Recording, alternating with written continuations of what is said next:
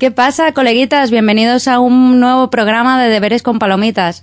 Y como siempre, me acompañan en esta mesa nuestro gafapastas particular, Fernando Gil. Muy buenas. Hola, muy buenas. Y nuestro maestro del terror, Tom Clatt. Muy buenas tardes. Y como ya anunciamos en nuestro último programa de No matarás al vecino, hemos traído a un invitado muy especial. Muy buenas, Javi.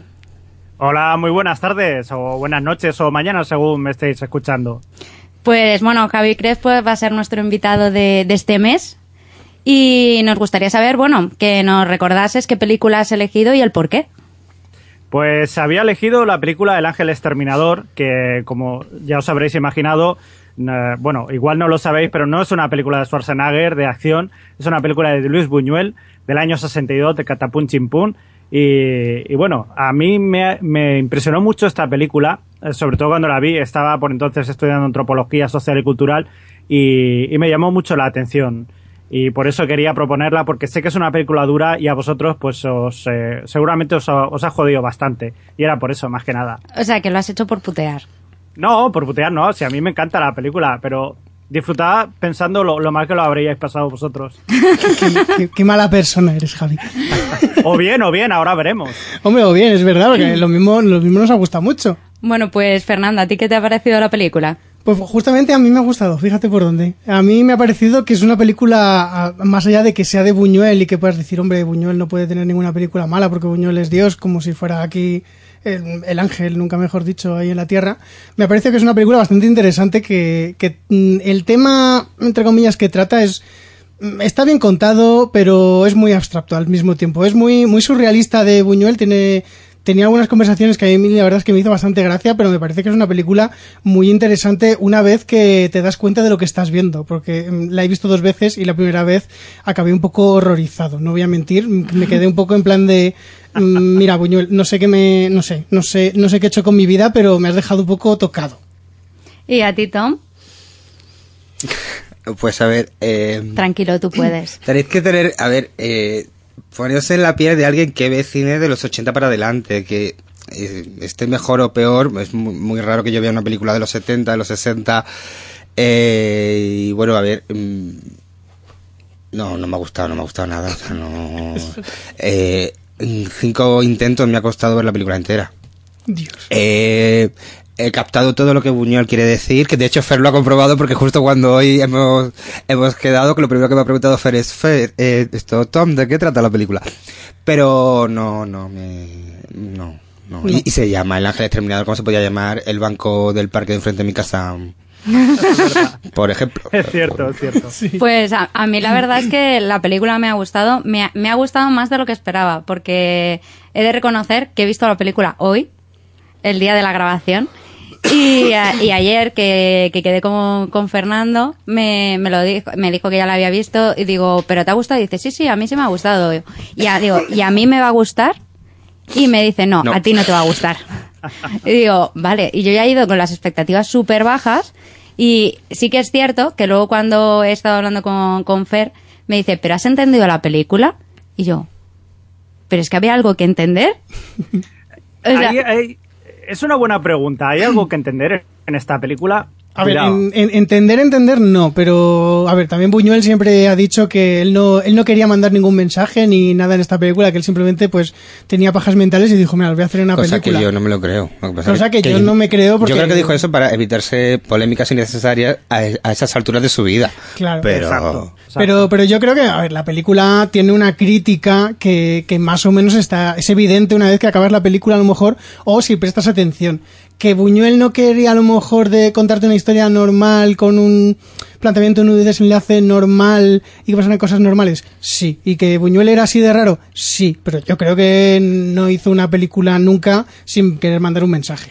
Bueno, y antes de, de meternos ahí en, en, materia profunda con El Ángel Exterminador, eh, por favor, Tom, cuéntanos la sinopsis de la película.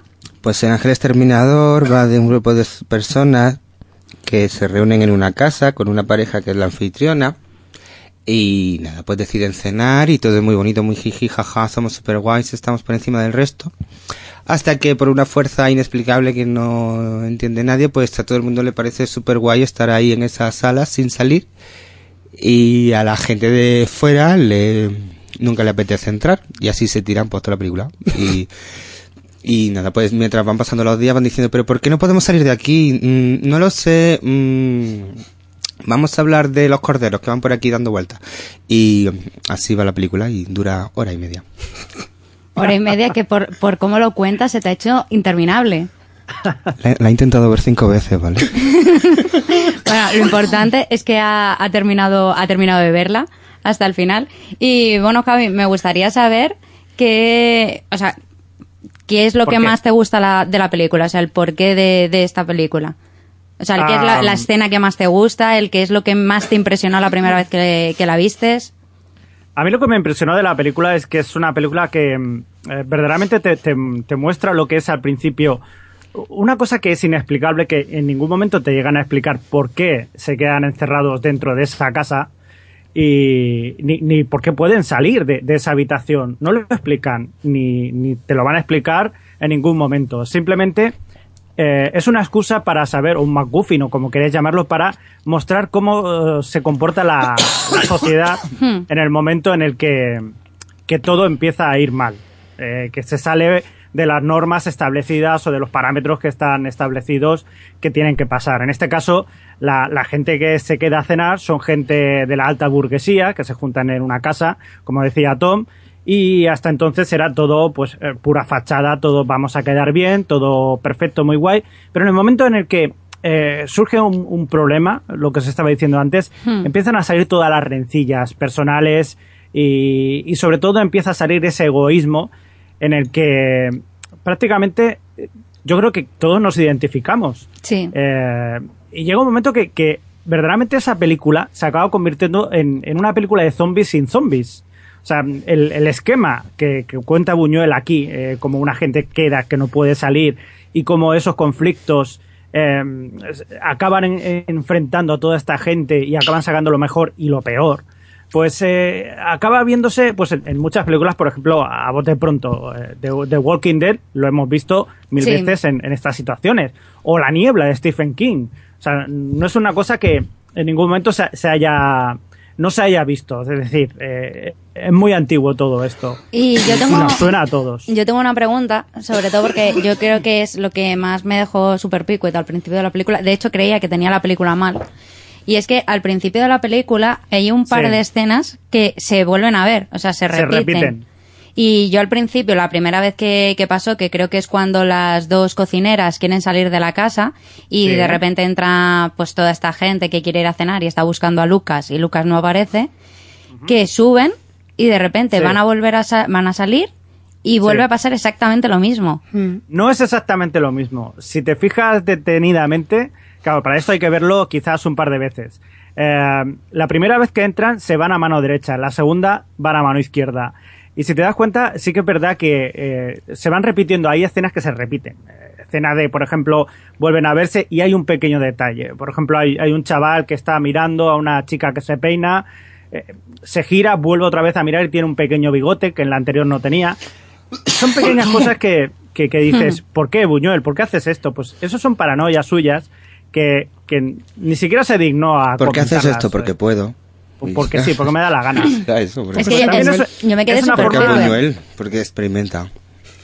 Yo es Sí, que me quedé súper experimenta y- eso. y yo creo que también es, es una forma de, para mí, ¿eh? La- eh, yo esto son interpretaciones, decir que todo se repite. De hecho, en la historia, eh, como ya habréis visto, se acaba repitiendo eh, esta situación en la que se quedan encerrados. Y es, eh, eh, digamos, para mí, la, la interpretación que yo hago es que la sociedad no puede funcionar en tanto el individuo siga siendo egoísta y que estamos condenados a repetir una y otra vez eh, Hmm. todos los actos que nos llevan a pues eso, a ese exterminio como, como se llega a decir en un momento que hay un personaje que muere de un ataque al corazón y dice, bueno, al menos me moriré sin ver el exterminio. Sí. Y es eso, o sea, el exterminio de la sociedad, o sea, soci- como sociedad no funciona. Es una visión bastante pesimista que tiene Buñuel en ese sentido, por lo menos para mí, pero yo creo que es bastante acertada, por, por aquello de decir, es que repetidamente, por mucho que, que intentemos aprender, eh, no aprendemos de la historia, no Qué- aprendemos. Qué, qué profunda toda esta película y todo. Sí, ¿eh? Que, que además a mí me ha, me ha gustado mucho los diferentes personajes que, que había. Y a mí, por ejemplo, lo- la pareja, digamos que más me ha, me ha impresionado. No sé a vosotros que, el personaje que más os ha gustado, pero a mí eh, era la pareja de era el chico con su hermana. Sí. Porque Sí. me pareció una relación súper extraña la que tenían. Sí, era, Sí, sí, era- sí, sí, era sí, muy sí. extraño. Hombre, en realidad retrata todas las relaciones que se pueden dar más o menos si, si tú coges a, a la alta burguesía de la época, ¿cuántos podían ser? Veintitantos, ¿no? Más o menos la gente de la casa. Sí, 15, 20. yo 15, creo. 20 mínimo. Eh, pues claro, te mostraba de una manera muy exagerada y muy llevada al extremo todas las relaciones que se podían dar entre ellos. Entonces, las relaciones entre hermanos es como muy extraña, pero luego las relaciones de matrimonio también eran como muy extrañas. Claro, Eran si es otros tiempos Es- también. es- Es que a mí la relación que tenían entre los hermanos me daba más la impresión que era una relación madre-hijo a ser una relación más fraternal. Sí. Sí, sí, sí, sí, sí. Porque el, el chico, que era en plan de una nenaza, por cómo le trata la hermana y demás, o sea, estaba como siempre a la sombra de, pues como estaba, como un niño a la, a la, a la sombra de las faldas de su madre, ¿sabes? Ahí, porque es que como que no se terminaba. De hecho, hay una, una escena en la que una de las chicas se está peinando en el espejo y él en plan de, es que puedo soportar el hambre, puedo soportar la sed, pero es que no la puedo soportar a ella. Y ya rápidamente va la hermana de, a ver, que te tienes que peinar así, así. Y me he quedado, no sé, Fer, tu, tu visión sobre los personajes. Eh, bueno, a ver, yo te tengo que decir que lo que es la pareja de hermanos me parecía más raro y mm, porque yo creo que no había esas perversiones en ese momento, pero yo habría pensado que eran pareja, porque me parecía que eran unos hermanos con una relación muy incestuosa, en plan de que ella le, le mimaba demasiado, él, él se dejaba, de- es que eh, precisamente en esa escena que quiero decir que tengo entendido que Buñuel metió a una persona que solo se peinaba un trozo porque en la residencia donde vivía de estudiantes un, su compañero de cuarto hacía lo mismo y le ponía el de los nervios. O sea, ahí está Buñuel sacando un poco los trapos sucios de su vida. Pero de todas formas, es que la escena es la de lo del agua, que se que rompen la tubería, empieza a caer el agua. Eso es surrealista. Y, eso no y- es- y las mujeres primero, las mujeres primero, y se empieza a intentar meter el chico y de repente le tiran fuera y sale la hermana con el cubierto y no trates a mi hermano así, que es como, pero, pero mujer, a ver, que, que nos, nos estáis muriendo exactamente, quiero decir, el chaval ya había bebido agua, no hace falta que le des ahí como si fuera su último aliento.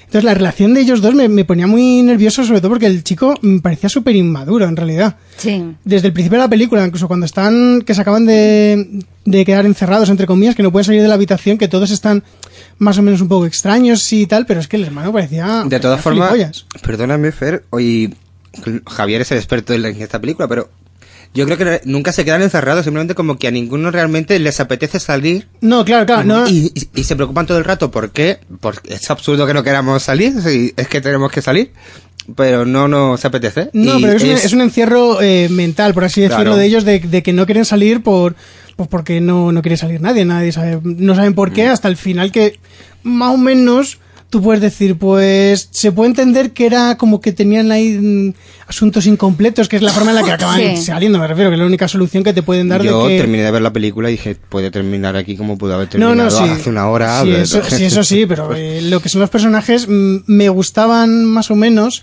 pero hay, hay casos muy, muy extremos de, de crítica precisamente a la alta sociedad, como el hombre este que se quita la chaqueta y se duerme y luego nosotros dic- y los anfitriones dicen, bueno, no vamos a ser menos, vamos a quitarnos también nosotros la chaqueta para que luego él cuando se despierte no se sienta mal, que yo mm, me quedé un poco en plan... Pero Sí, que además digo creo- como para disimular, vamos nosotros a hacer también esta indecencia o, Sí. o algo así. Ese momento fiesta del pijama de... Sí. Es buenísimo. Ese es, es el momento para mí mejor de la película cuando empieza que se duerme uno, luego otro, luego otro.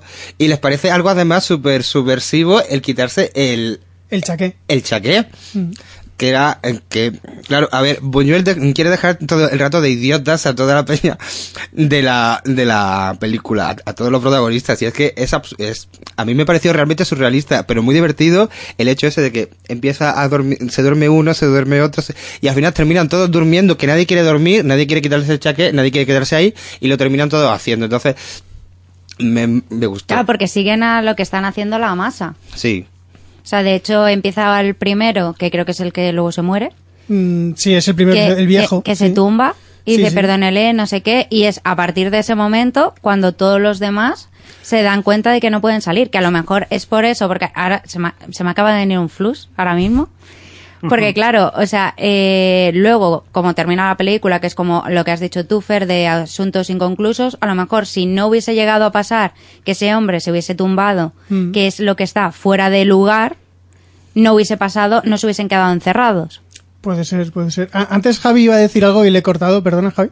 Sí, no, quería preguntaros si, si vosotros creéis que es, eh, es una crítica a la, a la burguesía o si creéis que esto que, que pasa en una casa de ricos podría haber pasado en una casa eh, de gente que no fuera tan rica o de gente más humilde. Tened en cuenta, antes de que respondáis, de que al principio de la película lo primero que aparece son los, eh, los criados, los mayordomos y todo, que se van, se van de la casa y solamente se queda un mayordomo, que es un mayordomo con, con aspiraciones burguesas. Entonces se van toda la, digamos, la clase pobre y se quedan solamente encerrados los ricos. ¿Creéis que esto podría haber pasado también con gente pobre, lo, lo que cuenta? Yo creo que no. Yo, yo es que creo que es una crítica a la, a la alta sociedad, a la burguesía, precisamente por lo que dices, porque se ve como al principio los, mm, por así decirlo, los curritos, los de baja estima, son los primeros que huyen porque sienten algo raro. Yo, yo no lo entendía así, como que se van porque tienen como malas vibraciones y, y no quieren seguir allí a pesar de lo bien que se lo podían haber pasado. Y el único que se queda, yo tengo mis dudas de si él de verdad está sufriendo lo mismo que, que el resto de la gente o está simplemente fingiendo para, para integrarse dentro del grupo. Porque, mm, no sé, es el, el mayordomo es el único que me desentona un poco la actitud que tiene eh, respecto al resto, porque el resto tienen como muchísimo pavor por salir y a él no le veo tan preocupado. No, Ah, pero yo creo que es lo que dice Javi, que es el único que tiene del servicio, que tiene Claro, claro. aspiraciones Claro, burguesas por eso y yo, yo- no creo que esté fingiendo, sino que realmente también le pasa porque tiene esas aspiraciones. Y sobre la pregunta de, de Javi, yo creo que en una, en una eh, si hubiese sido la película con gente eh, menos afortunada, eh, no hubiese pasado porque no, o sea, el, yo creo que la, la película, o sea, se basa muchísimo en, digamos, la, la- las costumbres de la burguesía burgues, eh, de la burguesía y que en el momento en el que rompen una de esas costumbres o tal es cuando se desencadena todo. En cambio, entre eh, la clase obrera, o sea, ese tipo de costumbres tan a rajatabla no se producen, con lo cual, o sea, digamos que nosotros que de clase obrera, o sea, somos más eh, propensos a combatir, digamos, los imprevistos que puedan surgir. O sea, si una persona cae enferma o si alguien se encuentra mal, de, oye, mira, que no pasa nada, quédate a dormir, ¿sabes? O sea, que es más, algo que somos más cercanos. Y que, por ejemplo, nosotros, o sea, ellos se ve claramente que no se aguantan ninguno. O sea, Sí. si no se, agua- no se aguantan. No Lo se que pasa- aguantan, pero como pertenecen al mismo Claro, estatus, están y tienes que darte a conocer. que Claro, tan- entonces están fingiendo y demás. bonito que a mí me gusta tanto. En cambio, Pero, por ejemplo, pero en ese nosotros sentido, no. si tienes a la misma gente, aunque sean de clase alta o clase baja, en una situación igual, ¿no creéis que, que reaccionarían unos de una forma? Sí, a ver. aquí, incluso dentro, son, son diferentes las De todas formas, eh, sí es verdad que, aunque estoy de acuerdo con lo que habéis dicho, eh, yo creo que la película, aparte de criticar el y de burlarse del microuniverso completamente ficticio e impostado de la burguesía, tanto de antaño como actual, eh, también critica el clasismo en todas las vertientes. ¿Y en qué me baso? En la escena del último tercio de la película en el que eh, la gente quiere entrar a la casa, pero la gente tampoco puede entrar a la casa y también se preguntan de eh, eh, por qué no pueden entrar a la casa, que es cuando va el niño, que el niño vuelve. Eh, no, pero es que curiosamente el niño, lo dice en unas escenas antes, es hijo de uno de los que está dentro, por lo que el niño Exacto. en realidad es burgués al mismo tiempo. Sí, sí, sí. Claro, claro, y el una cura mujer- que dice, no te puedes fiar de los niños. Claro, la- va allí una mujer y dice, he traído, he traído a los niños para que vean dónde están sus padres. Entonces, el niño en realidad es, es de esa alta sociedad, por eso a lo mejor el niño no puede entrar tampoco en la casa. Algo Claro, pasa, algo el- pasa en esa puerta que, no cla- pueden pasar. Claro, pero a ver, si, eh, si el niño fuera realmente de la alta sociedad, se podía entrar porque es que están allí sus padres. No, porque se ha roto, o sea, o sea, eh, yo creo que lo del niño es en plan de como se ha roto las costumbres de lo que tenía que haber pasado dentro de la casa y los padres no deberían estar dentro, el niño tampoco puede entrar porque no es lo normal. No está establecido en la norma, en las costumbres que tienen ellos. Entonces, por eso el niño, al ser también de esa clase, no puede entrar. Y de hecho, o sea, los únicos que, bueno, de, eh, también intentan entrar, que lo dicen en, en una escena de la película, un montón de militares, Mm. que también con, eh, también tenemos que tener en cuenta que los militares, eh, o sea, son de una de las clases más altas. En esa época sí, allí. Claro, Sí. entonces también son clase alta. Entonces tampoco por eso no puede entrar, que a lo mejor si lo hubiese entrado, eh, intentado entrar alguien de, de, ca- de clase humilde, sí que podría haber en- eh, entrado, pero es que tampoco lo intenta. No, pero es que yo creo que en realidad en la escena esta del niño sí es una metáfora de que no es ya solo el microuniverso en el que puede vivir la, eh, la burguesía y, y sobre todo de aquella época, sino que además eh, que la clase obrera le consiente, le da el poder de poder eh, de, de hacerlo. Yo creo que esa es la parte que quiere mostrar Buñuel con la escena esta, porque en, en realidad, eh, todos quieren entrar porque eh, no ven normal no poder entrar y que los otros no puedan salir, eh, pero nadie lo termina consiguiendo porque el niño puede andar como un, un- poco el trayecto y, y luego vuelve y claro, y todo es, ¿y por qué no puedes entrar? Pues no sé, pues igual que no podéis entrar vosotros, no puedo entrar yo. Igual que no pueden salir, pues yo no puedo entrar. Entonces creo que critica esa parte, no sé si lo veis así. No, eh, quizá, ahora que, que lo dices Tom, quizás sea porque en ese, además en ese momento, la burguesía eran, digamos, los que tenían el poder y los que dan trabajo, digamos, a la clase obrera. Que digamos que sin esa burguesía, sin esa clase, si ellos, digamos, están incapacitados para poder salir, eh, la clase obrera está también incapacitada para poder seguir adelante, porque dependen unos de otros. Pero fíjate que hay un momento, sobre todo al principio, cuando dice, si usted se va ahora mismo, ya no vuelva. Y, y de hecho les da igual, o sea, ellos tienen que salir porque no queda otra que salir.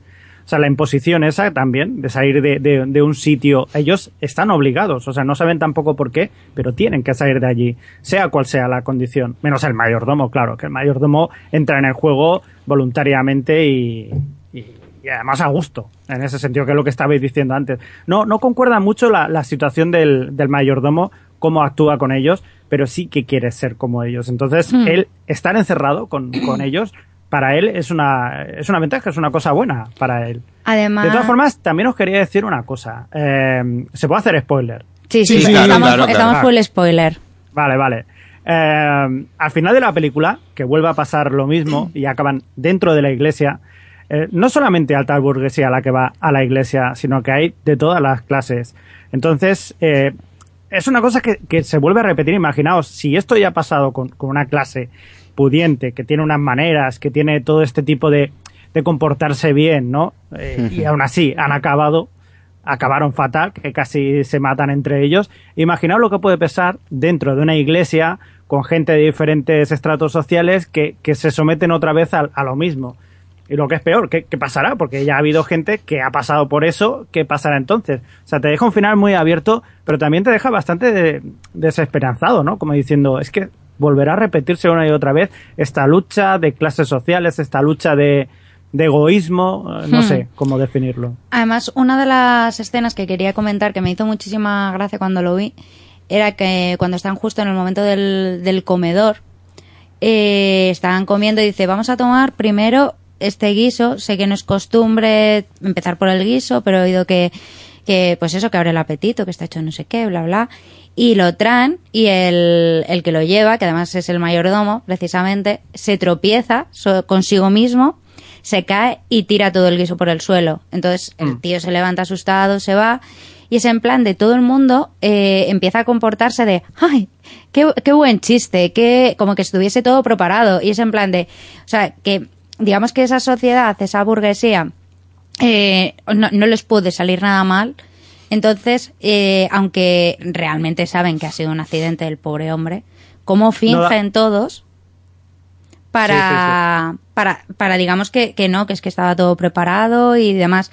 Y es una de las cosas que me parece bastante destacables de, de la película, precisamente por eso, por lo que hablábamos antes, lo que comentabas tú ahora, Javi, de, de cómo está la sociedad, eh, digamos, completamente marcada por un mismo patrón y todo muy preparado y que si algo está fuera de, digamos, lo que yo quiero que sea, yo finjo que yo ya lo había preparado para no, no sentirme mal.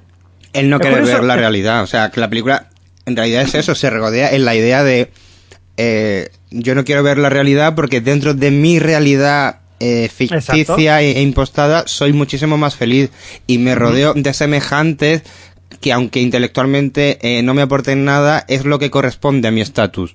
Y aunque Exacto. en el fondo yo me aburra en, en estos rituales y en este modo de vivir, es el modo de vivir que a mí me han contado que es el mejor. Entonces tengo que mantenerlo aunque a mí no me llene.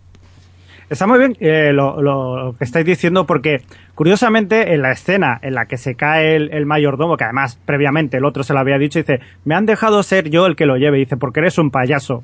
O sea, independientemente de eso, hay un momento en el que todo el mundo se ríe, menos una persona. Sí, Una que- que persona que, luego dice, se va, ¿verdad? A mí no me ha hecho gracia ninguna. Que es el señor que se acaba muriendo de un ataque al corazón Hmm. y que curiosamente es el único que se da cuenta de todas las escenas repetidas. Por- ejemplo, hay dos que continuamente se están, eh, se están saludando como si no se conocieran o se conocen a veces. Y el otro pasa al lado y dice, pero ¿y esta gente? Como diciendo, ¿qué les pasa a esta gente? Sí, yo es que me he quedado cuadros porque, claro, hay un momento en el que el anfitrión le presenta a Leo, bueno, al que empieza por L, que no me acuerdo cómo se llama, el tío que es de América, que ha venido Sí. aquí de visita, y a otro tío. Se, le, le presentan, se van, no pasan ni, ni un minuto entero, y dice, hombre, ¿cuánto tiempo? ¿Cómo tú por aquí? O sea, en plan de que nos conocemos de, ¿qué haces aquí? Ah, pues he venido de visita. Y es en plan de, te acaban de presentar. Y claro, el otro cuando ha ido a presentarle, de, o sea, dice, ah, te voy a presentar, dice, no me interesa y se va, ¿sabes? O sea, es en plan de, Sí. estáis De haciendo el idiota. formas, en la escena que decís que al señor no le hace gracia, después hay una mujer que se levanta que se va indignada también. Justo También. después cuando el, cuando el señor dice, a mí no me ha hecho gracia, eh, y de hecho creo que estaba presidiendo la mesa, eh, se levantaba y se iba, No, porque no le gustaba la escena. No Claro, sé no, pero es porque es la anfitriona, se ha caído el guiso y entonces va en plan de, o sea, sale de la habitación, pero para ver que ahora queda de comer a sus invitados, porque claro, No, ese- que- no estaba todo, de co- Vale. no estaba de preparado. comer a sus invitados y sobre todo que ahora no saquen la, la sorpresa que iba a hacer, que es sacar a tres corderos y, Y a un oso. Que dices, Yo con lo "Qué del oso sorpresa". flipé. Que no la saqué porque la gente ya se ha reído. Es que Si lo del otra oso- ya quedas mal. Es que lo del oso es muy bueno. Es que yo flipé con el oso y es en plan de, porque los corderos lo puedo Sí. llegar a entender, pero el oso, Porque es divertido, un oso ahí, te sientas, eh, yo lo puedo entender. Le ponen la bola Fuera, y se pone ahí encima. Claro, eh, claro, es Ahí- eh, la extrapolación al ese contexto del bufón, es eso. no, además Parece ahora, una corte medieval. hablando de, hablando de los corderos, que yo solo pregunté a, a Fer esta mañana, es en plan de, porque claro, o sea, están en plan de que no tienen comida, eh, el mayordomo ya está comiendo papel. Que O me- sea- a mí me gusta mucho la historia del, Sí, del mayordomo. Es, Es, muy- que es verdad, es que además te cuenta por qué come el papel Y lo bueno que está- y te lo fundamenta. No, el papel lo hacen con la, con la corteza del árbol, tal, no sé qué, que es todo lo bueno. ¿Cómo no va a estar rica. bueno el papel? Rico, que es como, mm, vale, muy bien, mayordomo, me Y, alegro y por yo, lo, y yo lo comía de pequeño. Vamos, Claro, pero ahí- ahí es donde te- ¿Quién no ha comido papel? No, ahí es donde te, te explicita por qué, por qué él es de otra categoría más baja, él puede comer papel, mientras que la mujer está súper horrorizada, en plan de, papel, ¿qué me estás contando? Pero sí, ahí es y donde quiere, escribo y yo. quiere llegar a eso. Hay Claro. una cosa que, que quería comentaros también antes que estábamos hablando de los corderos y de y del oso. Eh, se, han hecho muchas, eh, porque al ser una película tan críptica y, y a- y además tan abierta a especulaciones, eh, se han hecho muchas interpretaciones. Y una, una me- que me llamó mucho la atención por la época que era, era que el, el oso representaba a la Unión Soviética y los corderos a la, a la clase baja, por así decirlo. Entonces, el, el momento en el que ellos eh, acaban comiéndose a los corderos y luego ven venir al oso y ese miedo eh, que, que tienen ellos de que va a venir el oso y que no sabe qué va a pasar. Pero que es un Y osito. También es bastante. Hay gente que Pero lo- porque no te podían así. poner el oso del renacido en esa época. claro, claro.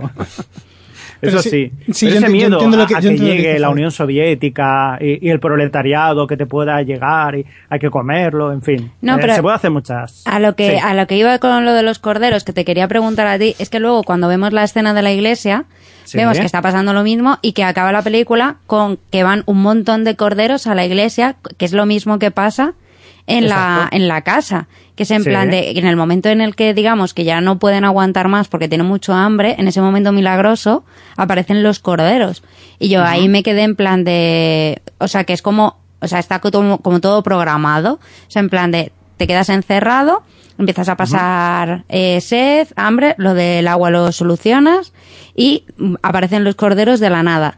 Entonces yo ahí digo, me gustaría saber, o sea, qué piensas de, de que tanto los corderos al principio, o sea, que si es, crees que es un plan o, algo por el estilo de por qué vuelven a aparecer esos corderos.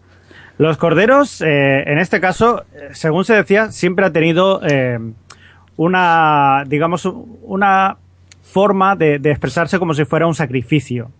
El sacrificio que siempre se tiene que hacer en plan eh, religioso se han hecho en todas las, eh, las religiones, el sacrificio de corderos. Y en este caso el sacrificio que se tiene que hacer para que la burguesía en este caso pueda aguantar es, eh, es eso, es, en este caso la burguesía, el grupo que era, pues esos tres corderos. Y en el caso de que esta sociedad, la iglesia pueda aguantar, es también otra vez con esos corderos que van entrando hacia, hacia la iglesia. Hombre, es muy descriptivo, ¿eh? Es muy descriptivo Mucho. los corderos entrando a la, a la a la iglesia. iglesia, al matadero, o sea, al exterminio, justo después de las escenas de todo el pueblo intentando entrar allí y la policía dispersándolos con tiros al aire. O sea que más o menos es eh, esa rebelión, ¿no? Que por mucho que intentemos rebelarnos, siempre acabaremos siendo una especie de sacrificios y siempre habrá alguien que te quiera comer y, y pasará esto. Me está gustando Eh. más grabar este podcast que la película en sí. Fíjate, ¿no? Estoy escuchando el podcast ahora mismo y digo, pero es que esta película mola mucho. No, es, que, claro. es que la película, la película tiene mucho mensaje y, y yo precisamente Sí. lo, yo lo entendí lo de los corderos como lo, lo que dice lo que dice Javi, que es eh, en la película, o sea, en la casa al final acaban sacrificando a los corderos para poder comer ellos y yo lo entendía que era eh, una crítica a que la burguesía se acaba alimentando siempre de la clase obrera, Claro, de que pero- necesita de ellos para poder sobrevivir. Entonces es como una forma de decir, mira, mm, vosotros que sois super guays necesitáis de nosotros porque somos nosotros los que os están manteniendo donde estáis. Claro, lo que decía Bárbara Mm. al principio, que te comenta eso, que, que en el sistema en el que se desarrolla, que se, se retroalimenta la situación y que al final se termina necesitando los unos a los otros. Sí, que tiene una relación de, de simbiosis, que además, Interdependencia. claro, que es como, que es que me acaba de venir a la- a la mente, que es como muy Matrix, cuando está Neo y le, y le enseña a las máquinas y se lo explica, dice, es que nos necesitamos mutuamente. Nunca, nunca Claro. pensé que esta película la pudiéramos unir a Matrix, pero lo hemos conseguido. Bueno, pues a, a mí me ha recordado a Salo o los 120 días de Sodoma, o sea que imagínate. esa, esa, puede- esa la podía asumir más. Pero ¿Sabes? Matrix, que está totalmente opuesto a esta película, no me lo imaginaba la conexión nunca. Pues además es que hablando del tema de sacrificios y demás, yo quiero saber, eh, empezando por ti, Tom, ¿qué piensas de la mujer que lleva en el bolso dos patas, Las patas de, pollo. Las patas de pollo. Pues hombre, a ver, como veníamos de la escena del oso, yo cuando vi lo del oso dije, vale, ya entiendo por qué decían el tema del surrealismo, la movida esta. Entonces, pues, eh, me pareció súper normal, porque... Porque además es que se ve al principio, cuando Sí. están en el concierto, hay un momento Sí, sí, sí, en el que se ve lo de la... Y claro, yo que pollo. sabía de qué iba la película, digo, ah, entonces seguro que es culpa de ella, que ha hecho aquí como una especie de vudú y les ha encerrado a todos en la habitación. Luego resulta que no, pero en ese momento lo pensé. Es que no le encuentro el, el significado. Lo mismo Javier, que está investigando, sabe más del tema, pero yo cuando lo vi me lo tomé súper normal. En plan, lo mismo que tienen un oso y unos corderos paseando y que no salen del cuarto porque no les apetece, pues una mujer tiene patas de pollo en el, en el bolso. Claro, porque, eh, Fer, ¿tú cuando viste lo de la, la escena, o sea, cuando ves por primera vez las patas de pollo, o sea, ¿cómo te quedaste? Porque yo flipé. yo- yo me quedé más o menos igual que Tom. Yo dije, ah, vale, ya entiendo por qué esta película dicen que es del surrealismo. Claro. Pero realmente lo primero que pensé es, eh, las lleva ahí para hacer un caldo o algo, no lo sé. O sea, las está guardando para algo.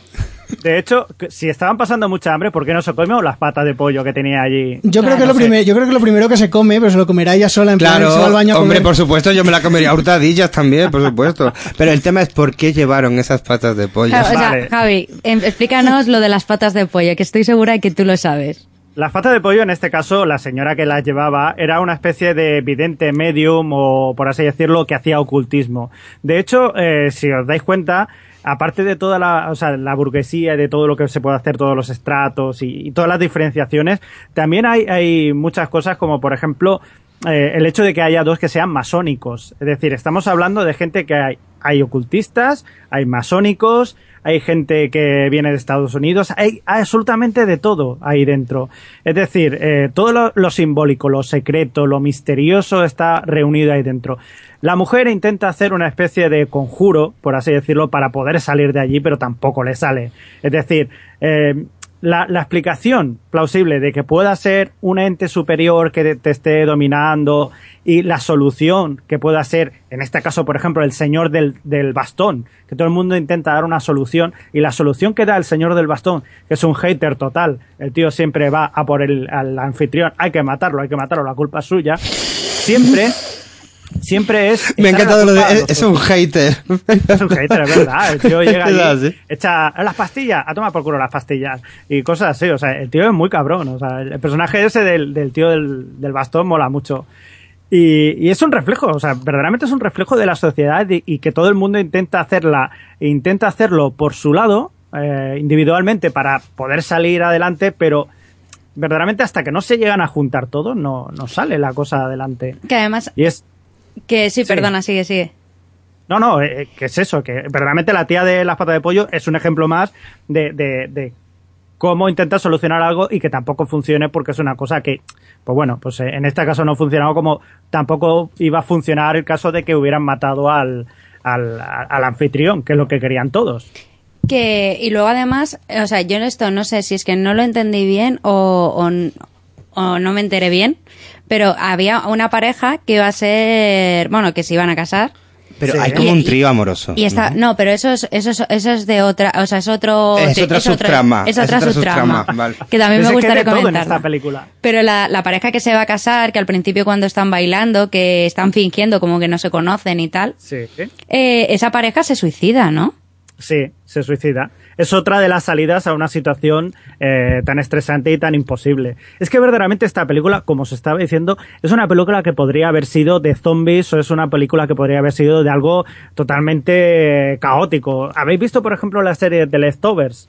Eh, yo la empecé, pero era demasiado... Es dura, es dura. Pues era Yo- demasiado yo- dramático. Yo, yo la quiero ver porque la habéis recomendado muchísimas veces en, en, no tele- en no televisión, pero claro, es que como, como habláis que es tan dura y tal, pues es que me da cosa, dice, porque es que además me hace mucha gracia que a veces, no, pero es que tienes que estar en un momento de tu vida en plan muy bien para, para no sent- para no morir, ¿sabes? En el no, intento no, de no. verla. No, pero si has superado el Ángel Exterminador, puedes ver The Leftovers tranquilamente. Yo no considero que haya superado el Ángel Exterminador, ¿eh? os, lo digo, os lo digo en serio porque... Uf, menuda carrera de fondo, ¿eh? La última, la última parte de la película. Sí, es dura, es dura. La verdad que, que sí. eh, Era un poco. Quería ver. Estaba entre esta y Blade Runner. Quizás te hubiera gustado más Blade Runner, pero. Hombre, pero esta es más original, Javier.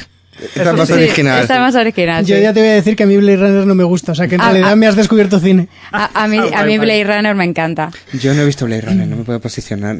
Bueno, Pues mira, para la Y ahora es cuando no vuelvo a No hay cine sin palomitas después de esta declaración. pero a mí yo quiero, yo quiero decir una cosa porque la- lo que es la película tiene golpes de humor que a mí me hizo mucha gracia la conversación del anfitrión con el otro de... Joder, es que no me acuerdo exactamente, lo de que, que le pregunta de cuándo se va a ir, le dice, no, responde tú primero. Que Sí, me- ese que hace, sí, le sí, dice, sí. soy el anfitrión y dice, me lo imaginaba.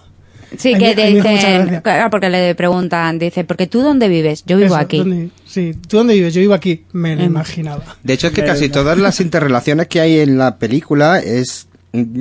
Como tú decías, Javier, eh, hay de todo en la película, de, hay masonería, hay ocultismo, hay eh, líos amorosos, hay relaciones pseudo incestuosas entre hermanos, hay de todo, pero en realidad entre ellos eh, todo eso se trata de manera muy somera, porque en realidad a ellos lo, lo que les importa es estar juntos porque son los guays.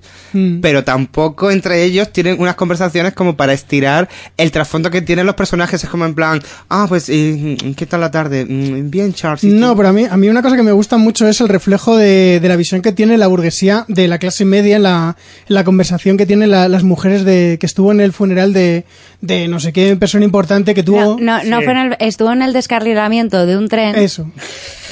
Y vio a, gente, y murió a muchísima gente morir. Pero que no le dio pena. Pero que no le dio pena. Pero sin embargo, en el funeral pero de no sé eran quién. pobres, eran pobres. Dice, hay que ver cómo aguantan esta gente. Yo Claro. creo que. Sí, que ese aguantan. diálogo fue Sí, bestial. es que además una de Ese las diálogo dice- es dice, bestial. no, pero es que son pobres, ellos no sienten el dolor. Eso es como, hay que ver lo que aguantan, ¿eh? Lo que es una cosa. Son una plaga. pero a mí me, gusta mucho porque es en plan de, pero, pero esta mujer que, que cojones le pasa en la cabeza. O sea, está hablando de personas humanas, normales y corrientes. y Que dice- murieron delante suya. Que murieron además. delante suya y dice que, que tuvo muchísima pena en el funeral de, de no sé qué persona que era súper importante. príncipe. De un príncipe. sí, hombre, pero eh, claro, un perfil no, nobilesco como este, claro, como por Claro, Dios, claro, no, no, no compares. No, o sea, la, gente ahí- tercera clase, no. O sea, no. Esto es como el Titanic, que se jodan allá abajo. Sí, además es Claro. que yo también flipé con la trama amorosa que decía antes Tom, porque en principio, o sea, están los dos anfitriones, pero la anfitriona está liada con otro tío. Sí. Y es en plan de, espérame que ahora voy y tal. Y si se entera mi marido... Pero que además es súper descarado porque si te fijas se van como en plan que se van a, a la vez a hablar al cuarto de al lado. Sí, y, Sí. y que- pero lo que más flipé es que a medida que va avanzando la película, o sea, es muchísimo más evidente la, la relación entre ellos, y es que llega un momento en que está la pareja de amantes junta y el marido detrás, ahí como que no ha pasado nada. Bueno, y diciendo, es que no aguanto esta suciedad y esta promiscuidad. Y el otro le está besando la mano a la mujer delante suyo. Pero bueno, Y es en plan que es tu mujer, ¿sabes? Yo qué sé, imponte un poco. Ya, pero estaba en una situación límite, entonces es cuando, cuando la gente pierde totalmente las reglas. Es como lo del Señor de las Moscas. Yo creo que es, la película es más o menos como un, un grupo Sí. de personas que está allí aislada y tiene que hacerse, por así decirlo, su propia sociedad. Entonces ahí Pero las reglas molado sociales más no. si hubiesen tenido que matar a alguien para comer. Ya, pero yo creo que Buñuel no quería contar eso. no, no, no. de Algún hecho- día yo de haré hecho, un, un reboot, la- un reboot del Ángel Exterminado. Verá qué divertido va a De hecho, el, eh, o sea, Buñuel, la idea que tenía era de, de hacerlo que llegasen al canibalismo y quería haberlo hecho en Inglaterra, o sea, con, eh, con más, eh, con sires, lores y todo este tipo de gente, ya más de realeza y todo ese tipo de cosas, y que llegasen al canibalismo. Lo que pasa que él mismo se autocensuró porque dijo, igual, hasta esta vez ya sé que la lías parda y eso. Sí, igual, Pero igual, sí, sí, igual la está muy adelantado. eso. Igual está más adelantado a su tiempo de lo necesario. Sí. Joder, pero a Bueno, mí me habría estamos molado hablando mucho. de. Luis Buñuel, un a mí tío que... me habría molado mucho también. Y además, mira, otro paralelismo con Salón, los 120 días de Sodoma. En plan, eh, pues eso, que gente encerrada que hace de todo. Sí, pero el otro es un poco más, más escabroso. Sí, no, pero en lo que me quiero referir, que el paralelismo con Salón, los 120 días de Sodoma, es eh, gente que no se mueve de un sitio, o sea, gente en un compartimiento estanco eh, que da riendas sueltas a sus instintos, unos de una manera y otros de otra, Sin pero básicamente es, las dos películas narran eso. Sí, sí, sí, sí, sí. sí. No, y además es que es eso, es lo que, lo que comenta Javi, que es que es, mm, o sea, Buñuel también, pues, que es eso, que dentro de lo que cabe, era una persona que estaba adelantada a su tiempo. Y muy mal de la cabeza. Sí. Pero que además Buñuel, eh, a él le gustaría o no, pero en cierta manera él pertenecía a, a la clase social que estaba retratando.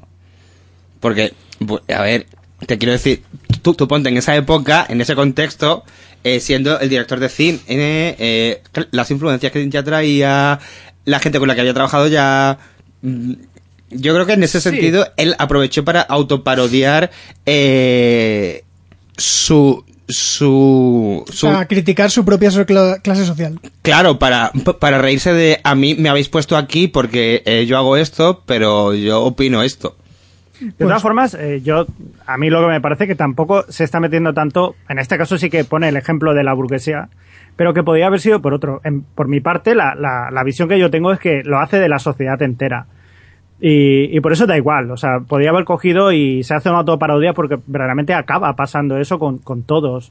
Eh, en cualquiera de las situaciones de las eh, de las que se hayan dado siempre ha ocurrido esto y siempre volverá a ocurrir que es lo que acaba diciendo al final no estamos condenados a repetir una y otra vez los mismos errores ya está.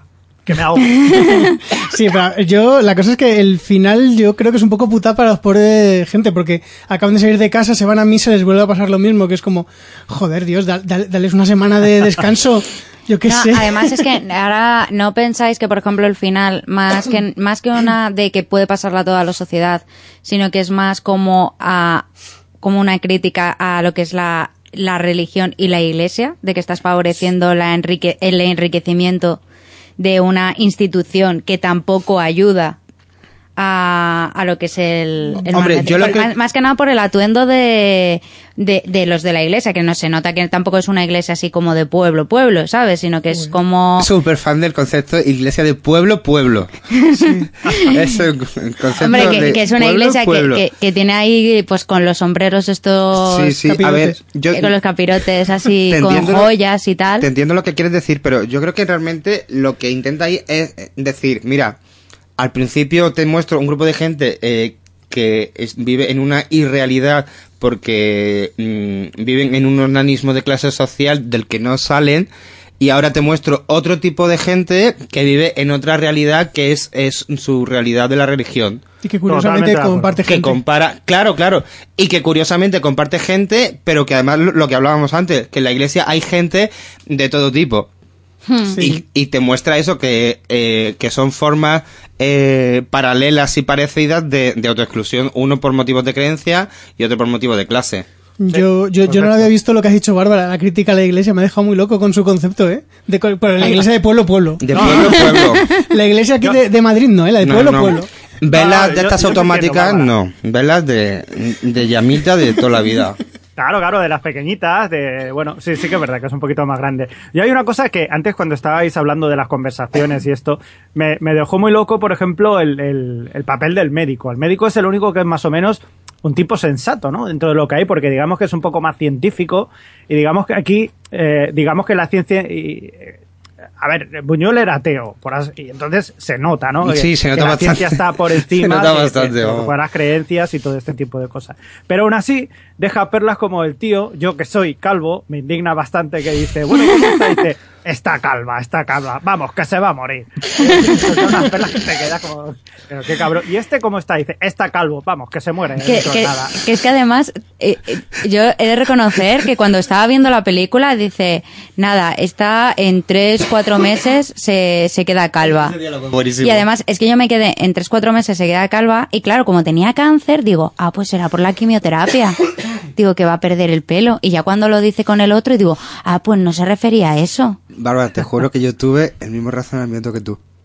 Y de hecho yo estuve pensando, rayado, durante unos minutos en plan, pero en esta época había quimioterapia del rollo, se te cae el pelo, no sé qué, no sé cuánto. O sea, de verdad, pensé lo mismo, lo mismo. Claro, lo- ¿Has visto qué película más? ¿Cómo, ¿Cómo te ha influido ahí? ¿Cómo te ha hecho pensar? Ha cambiado mi vida, yo ya Es muy soy- estimulante. Yo soy una persona Claro, nueva. es que luego ya lo pensé digo ah no porque se refiere a la calavera pero me costó ¿eh? Luego, la película tiene detallitos. A ver, es un detalle muy cogido eh, así al vuelo y eso, pero habéis visto que para hacer su necesidad se meten en un armario donde hay bastantes, eh, pues eso, Jarrones. jarrones, ¿no? Entonces se cierran ahí y hacen. La puerta, la puerta de ese armario muestra al arcángel San Gabriel. Sí. Que el arcángel San Gabriel es el que, digamos, traerá el apocalipsis. Es el ángel exterminador propiamente dicho. Hay como curiosidad. A- Ahí sale el ángel exterminador, que es lo que estábamos diciendo. ¿Por qué en el lavabo? Pues no lo sé, no lo sé. Mm, Pero yo, bueno, yo- yo lo pensé, yo lo pensé. Pero yo vi al ángel y dije, a lo mejor la película se llama con esto y, y en algún momento van a hacerle una referencia a que ahí está el ángel exterminador que nos Pero está el ángel de la anunciación no se llamaba también San Gabriel. ¿O Eh, Ah, estaba igual me equivoco yo. Igual es San Miguel, pero es el de la cerveza, no tengo Sí, yo. Claro, es que yo juraría que San Gabriel fue Era el, el arcángel San que el Gabriel, arcángel sí. que le anunció a, María. a María que se había quedado preñi. Puede, puede, Ah, yo- puede, yo- otro. puede yo que, creo que- puede que estuviera pluriempleado. Claro, puede que, que sea el encargado de dar todas las movidas aquí a la gente, pero Nos van a, yo van a los que sepan de, de santos y eso. Claro, es eso, porque, a ver, yo estoy recordando mis años en el colegio católico y yo juraría que San Gabriel fue el que le dijo, mira, que que tú Sí. estás preñi. Que ahora que comentáis lo de lo del armario que van a hacer sus necesidades, o sea, mi pregunta es, ¿era un baño? Porque es que luego hay una escena en la que están diciendo de, yo es que cuando he levantado la taza he visto un águila volando y el viento me ha tirado hojas al pelo. Y digo, ¿pero hay un baño ahí? Y digo, ¿y si hay un baño, por qué no cogen el agua del baño?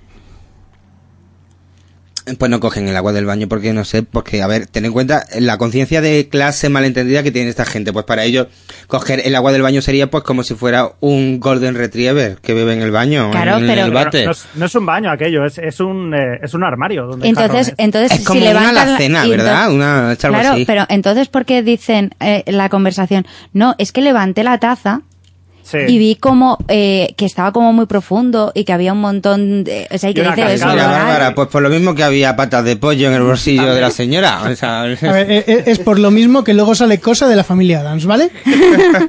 Cierto, momento cosa. Que además Sí, no, se, no, se nota na- no se nota nada que la mano no, la- no se mueve, porque se ve ahí como se arrastra y... La mano que se arrastra por el suelo en plan de que le están tirando Bueno, con, a ver, con un hilo de pesca. también tenemos que decir que tiene fallos. Hay un momento, por ejemplo, cuando están en la cocina, eh, que se ve la percha del micrófono Sí, que aparece por debajo de, de todos los criados y, y ese tío intenta ocultarla un poco. No, no, Javier, no, no, esa escena no te adelante. parece que está pésimamente interpretada. Sí, Porque, porque es que yo me quedé alucinado. Porque imagínate, ¿vale? Yo con todo el hype que yo he ido acumulando a través de mi vida de Buñuel, que en ningún momento me he interesado por ver ninguna de esas películas hasta que llegaste tú. Y, y, y claro, yo lo pongo y lo primero que me encuentro es esa escena. Tú entiendes que me haya costado cinco intentos ver la película entera, ¿verdad? Normal, normal. Es que- Pero lo has conseguido, Tom, eso es lo conseguido. importante. Sí, sí, pero os vuelvo a repetir que no considero que haya superado esta película. Ahora ya puedes No, decir eh. que has visto cine de Buñuel, ya, ya has visto más que mucha gente. Ya soy un gafapasta de manual. No le quites el, el, el honor a Fer, Nunca hombre. Es llegarás, verdad, es verdad. nunca llegarás. No, no, verdad- y verdaderamente la película técnicamente no, no, no es una cosa que, que te apabulle ni, ni tenga absolutamente nada. O sea, tiene, y ya lo hemos dicho, tiene muchos fallos y hay momentos hasta, hasta que es cutre y todo.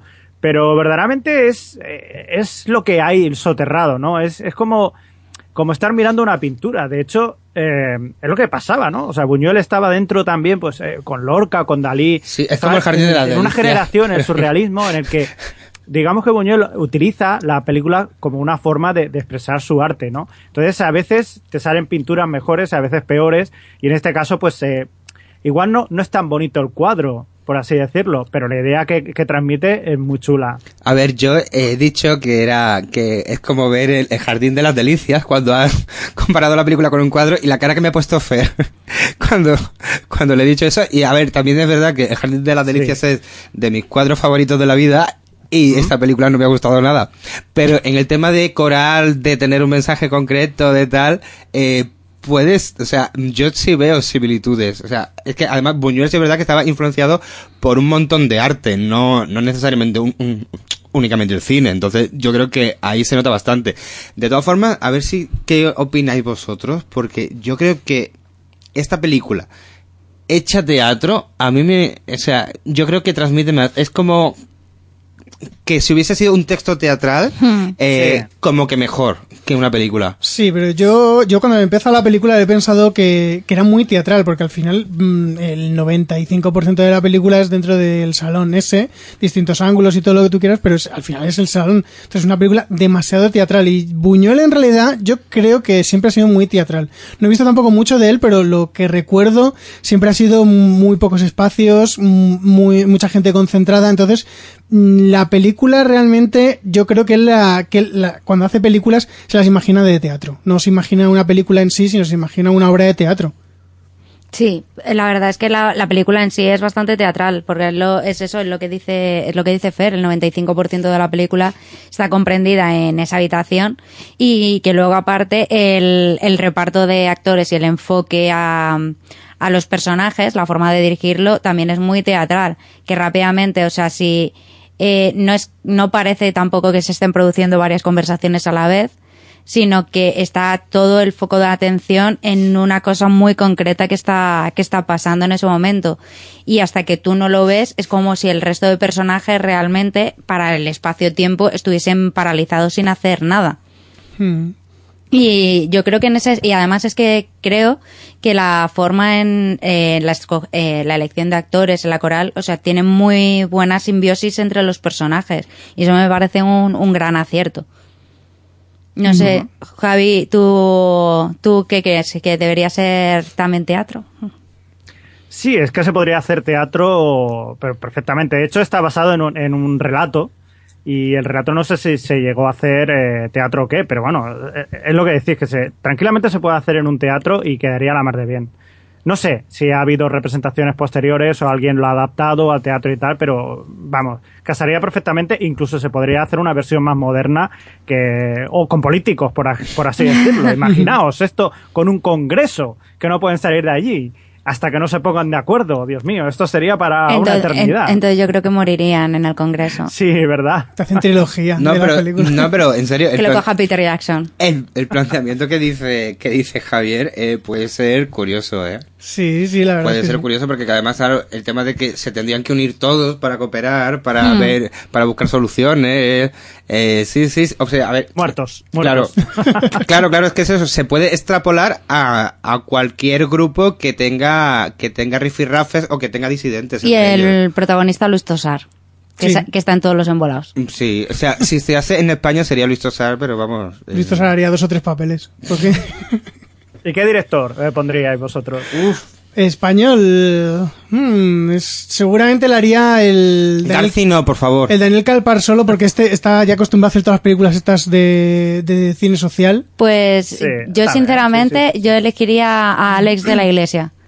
Ah, mira, mira. le daría, le Mira, daría un sí. punto muy gamberro. Sí, eso porque además estoy acordándome de la comunidad. Precisamente. Y sí, Sí. sí, Sí. yo estoy con Bárbara. A los de la Sí, iglesia sí. no voy a pensar más. Oye, Pues pues, Alex, sí, Alex de la Iglesia, si nos estás escuchando... Que eh, seguro que lo hace, estoy convencido. hay que mandarle este audio. Sí, sí, sí. Eh, Se lo, eh, se lo tuiteamos para que coja la idea del Ángel Exterminador, hacer un remake con Luis Tosar como protagonista. Yo no sé si os habéis dado cuenta, pero bueno, en la época esta había mucha censura y me ha gustado mucho la conversación de la mujer con el viejo, que el que, el que se echa a dormir el primero, que ella dice, no, no, él es, ahora está así, pero luego por las noches me rinde muy bien. Así. sí, es verdad. y, Dice, bueno, no lo vaya a repetir. Dice, no, hombre, por Dios. y luego lo que también me ha, me ha gustado mucho es en la, en la conversación en la que estaban en, en el comedor, cuando decía, bueno, muchas gracias por eh, esto que dice no sé qué y virgen. Sí. Ay, es verdad. Sí. Es verdad. Y luego- Esa por la novia virgen o algo así. Sí, dice, la ¿no? novia virgen o algo así. Sí, y por la dice, novia virgen. dice, bueno, pero- novia vale, pero virgen. Sí, pero tú crees que es virgen de verdad o algo así. Es una cosa. Sí, sí, verdad. Y luego hay, y luego es eh, una que la llaman Valkyria o Vilkiria o algo así, que es, no, ella sí que es virgen. Ah, pero que es virgen. Sí, sí, sí, es virgen. Además es una chica súper poderosa, tal. Claro, a mí me sorprende mucho que, que venciera la, la censura, porque vamos, cuando Franco yo no viví, pero mm, tengo entendido que a lo mínimo que insinuara simplemente que se iba a ver un pecho ya te censuraban y te echaban del país prácticamente. Y hay tocamientos en la película. Y hay tocamientos, sí, sí. Y hay, ya hay relación extramatrimonial. Bueno, no, no sé deciros si aquí se llegó a estrenar en España, ¿eh? La película. Ahora Pues, mismo no, no estoy muy Yo, yo, seguro. yo lo dudo, ¿eh? Porque... Sí, porque hay- es que la escena en la, en la que de repente se van y, y, bueno, o sea, es que además no sé qué dos personajes son ahora mismo, la verdad, pero que está una chica con el vestido blanco y el otro que si le empieza a tocar, que si las tetas, que si el culo, Sí. que si no sé qué, ahí la empieza con un señor magreo, hasta que ella dice, ay, es que estoy que no me tengo en pie, ande, vamos a dormir. Y también está la relación del, del médico con la paciente, que al principio Sí. ella le da el beso y él dice transferencia. Que yo me quedé en plan de, a ver, una cosa es que, que vayas en plan culto y otra cosa es que no le explique la transferencia erótica, pero, pero vale. Que se lo dice en plan lo más evidente, en plan, transferencia. Hombre, de, de toda la vida, transferencia. Que además luego le, le- la chica esta que le pide dice, ay doctor, si salgo de esta y me recupero, prométame que me llevará a Lourdes. A Que no, que traerme calva. una virgencita lavable de caucho. ¿Vale? Sí, eso también. una virgencita lavable. Es que, a ver, eh, es que la película llega un momento que dice, venga, a ver, a ver qué van a decir ahora. A ver qué voy a ver ahora. Porque, porque llega un momento de verdad que los picos de surrealismo es, es O una sea, cosa. una virgencita lavable de caucho. Hombre, claro, porque la virgencita se te puede caer, se puede llenar de barro, no sé, entonces es mm, que se lave de ca- bueno y de caucho. De caucho. ¿Tú no has visto el exorcista o qué? En el exorcista usan un, cruci- un crucifijo para hacer cosas. Pues a lo mejor esta mujer quería la virgencita para también esas cosas. Y que fuera el- y, y que fuera lavable y de caucho Claro. se puede interpretar de muchas maneras. Claro, sí. Pero Oye, que estoy mirando y que sí, se estrenó en España en ese sentido. Curiosamente, en México eh, no se estrenó hasta el 66. Y supongo que es porque, claro, estaba haciendo una crítica de la burguesía bastante dura y ahí no gustó mucho. Además, algo que es absurdo porque como si esa crítica de la burguesía no fuera universal. No Claro, extrapolar, o sea, es que en todos los países eh, occidentales eh, hay esa diferencia de clases incluso hoy en día.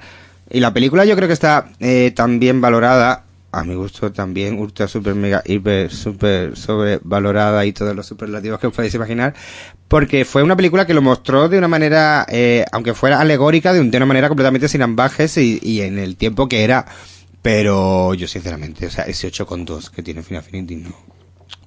Pues si no se habéis dado cuenta todavía, Tom no le ha gustado la película. Y, No, y a pero, ver. Pero mm, que es lo que comentábamos antes de. Que Bueno, que lo comentábamos mientras estábamos comiendo de las notas Philafility. Que también, o sea, dependiendo de la película, te puedes fiar o no, porque hay muchas veces que es Lu- Luis Buñuel y hay mucha gente que simplemente por el mero hecho de ser Luis Buñuel coge y le pone un 10. Es que claro, Sí, también. O si es, de David Lynch. yo veo ese 8,2 en Final Affinity y digo, Dios mío, el pedazo de peliculón que voy a ver. Porque, o sea, es que, fíjate, eh, Fer y yo vimos hace poco un corto de Lynch que tiene una gran puntuación y el corto, o sea, es corto y no lo terminamos de ver, ¿Hablas del abecedario o del otro? del abecedario. Vale, no es de las, cu- las cuatro caras gritando. No, del abecedario. Vale, pues lo- También pasa que hay películas que, eh, que tú las ves que son interesantes, que te dicen algo y que pueden llegar a no gustarte. A mí, por ejemplo, me ha pasado con Birman. A mí Birman me parece una película fascinante, eh, me parece buenísima y sin embargo para mí es una castaña. Es decir, yo le he puesto un cuatro estrellas porque dice, joder, es que es apabullante, pero no le doy cinco porque es que no me gusta absolutamente nada lo que me está contando. Pues es lo mismo que yo pienso del Renacido, Javier. ¿Me puedes dar la mano y caminar a- al país de baldosas amarillas? Porque... no me digas nada que tengo que ir a ver. No, no, no, no, no, no, no, si no, no, no voy a decir nada, pero que tu opinión de Birman es la misma que la mía de, del Renacido. hacia el, hacia el horizonte. Hacia que el horizonte hate de Iñárritu. Viendo una de Buñuel, no. No, por favor. Pero que es eso, que, me- que, es, que hay, mm, también el, el cine es muy subjetivo, pero que de, lo, de las votaciones de Phil Affinity, que sí que tiene un 8,4, pero que sí, que lo mismo las de Garci también. Sí, que puede ser por postureo. Claro, Eh, que hay Sí. algunas de Sí, sí, que son buenas, ¿eh? Mira, yo, yo me quise tirar por la ventana viendo El Abuelo, por favor. O sea, no he visto peñazo más grande en la historia del cine. O sea, ¿Has que... visto? La- lo ha visto, que es la cosa. Sí, sí, sí, la vi, la vi. Me pareció horrorosa. O sea, te quiero decir, a su lado el ángel exterminador está llena de ritmos, de giros inesperados, de emoción. Hombre, pero de todas maneras, idea, volviendo Sí, de ángel, volviendo al ángel exterminador, yo a medida que estaba viendo la película sí que hay un momento que sí que se me hizo un poco larga, pero el principio, o sea, me parece que, que arranca muy rápido, porque rápidamente ya te está metiendo en, ma- en materias que simplemente con la primera escena de eh, Lucas que se quiere ir de casa, y, y luego es eso, que se van los criados y rápidamente ya se quedan encerrados. Es que de hecho yo creía que se iban a recrear mucho más en la escena de la cena y de repente digo, ah, que ya han cenado. No, pero es que yo llegué a un momento que dije, ah, que están ya durmiendo y que se van a levantar ya al día siguiente. o sea, yo llegué a un momento que dije, ah, O sea- qué, qué rápido se me ha pasado la no, película. en serio, y es que No, es así. Porque es que de repente, o sea, es que estaban, estaban cenando y a los cinco minutos ya eran las tres de la mañana. Sí, pero es que luego están un día por la mañana y al día siguiente dicen, llevamos un mes. A ver, yo también tengo que decir una cosa. Luego os quejáis de que las películas son muy peñazo, que no tienen elipsis. Cuando ponen una elipsis os quejáis. No, yo no me estoy quejando, digo que me sorprendió mucho que fue, que tuviese un ritmo tan, tan rápido, porque además yo me esperaba al ser cine clásico que el ritmo fuese muchísimo más lento Hombre, la, y que fuese más pausado. la, la película, mm, lo que es por su rapidez, no, no la vas a No, pero, recordar. pero no, me, pero a ver. me a refiero al sí, principio sobre Yo te todo. entiendo, Bárbara, porque yo me esperaba una película mucho más contemplativa, por ejemplo. A ver, no, o sea, ¿Sabes? yo creo, yo no, que estás confundiendo. no. Cine clásico no tiene por qué ser contemplativo. ¿eh? Ya, ya, ya, pero yo tenía la imagen de Buñuel, pues así no sé, con las fotos de la urda, dándose una vuelta, no sé. O sea, es, pero entonces, ojos. Claro, yo me imaginaba en serio una película mucho más contemplativa de, de lo que me he encontrado. Es una película que para mí tiene ritmo y tiene, tiene, a ver, tiene chicha. Otra cosa es que yo personalmente, a mí me, o sea, yo la haya digerido No. muy, muy mal, pero porque estoy acostumbrado a otra narrativa, a otro ritmo, a Sí. otra manera de contar las historias. Es eso, a ver, eh, yo estoy hablando desde la perspectiva de alguien que lleva toda su vida viendo películas de los 80 para adelante. No por nada, sino porque es así. Entonces, no, sí, sí, eso sí. es sí, que sí. tampoco me voy a justificar mi gusto ni nada, ¿no? Sí, pero el cine clásico es- es- tiene un ritmo totalmente distinto. Claro, eso, entonces, eso sí. claro, entonces eh, me cuesta en ese sentido. Yo he entendido la película, he entendido la metáfora, he entendido todo, pero, pero no es mi cine, no. No, además es que, eh, hablando del ritmo, o sea, a mí me hubiese gustado, por ejemplo, que se hubiesen detenido más en la, en la escena del comedor para presentarte mejor a los personajes fuera de, de su burbuja de la habitación que luego vemos durante el 95% de la película.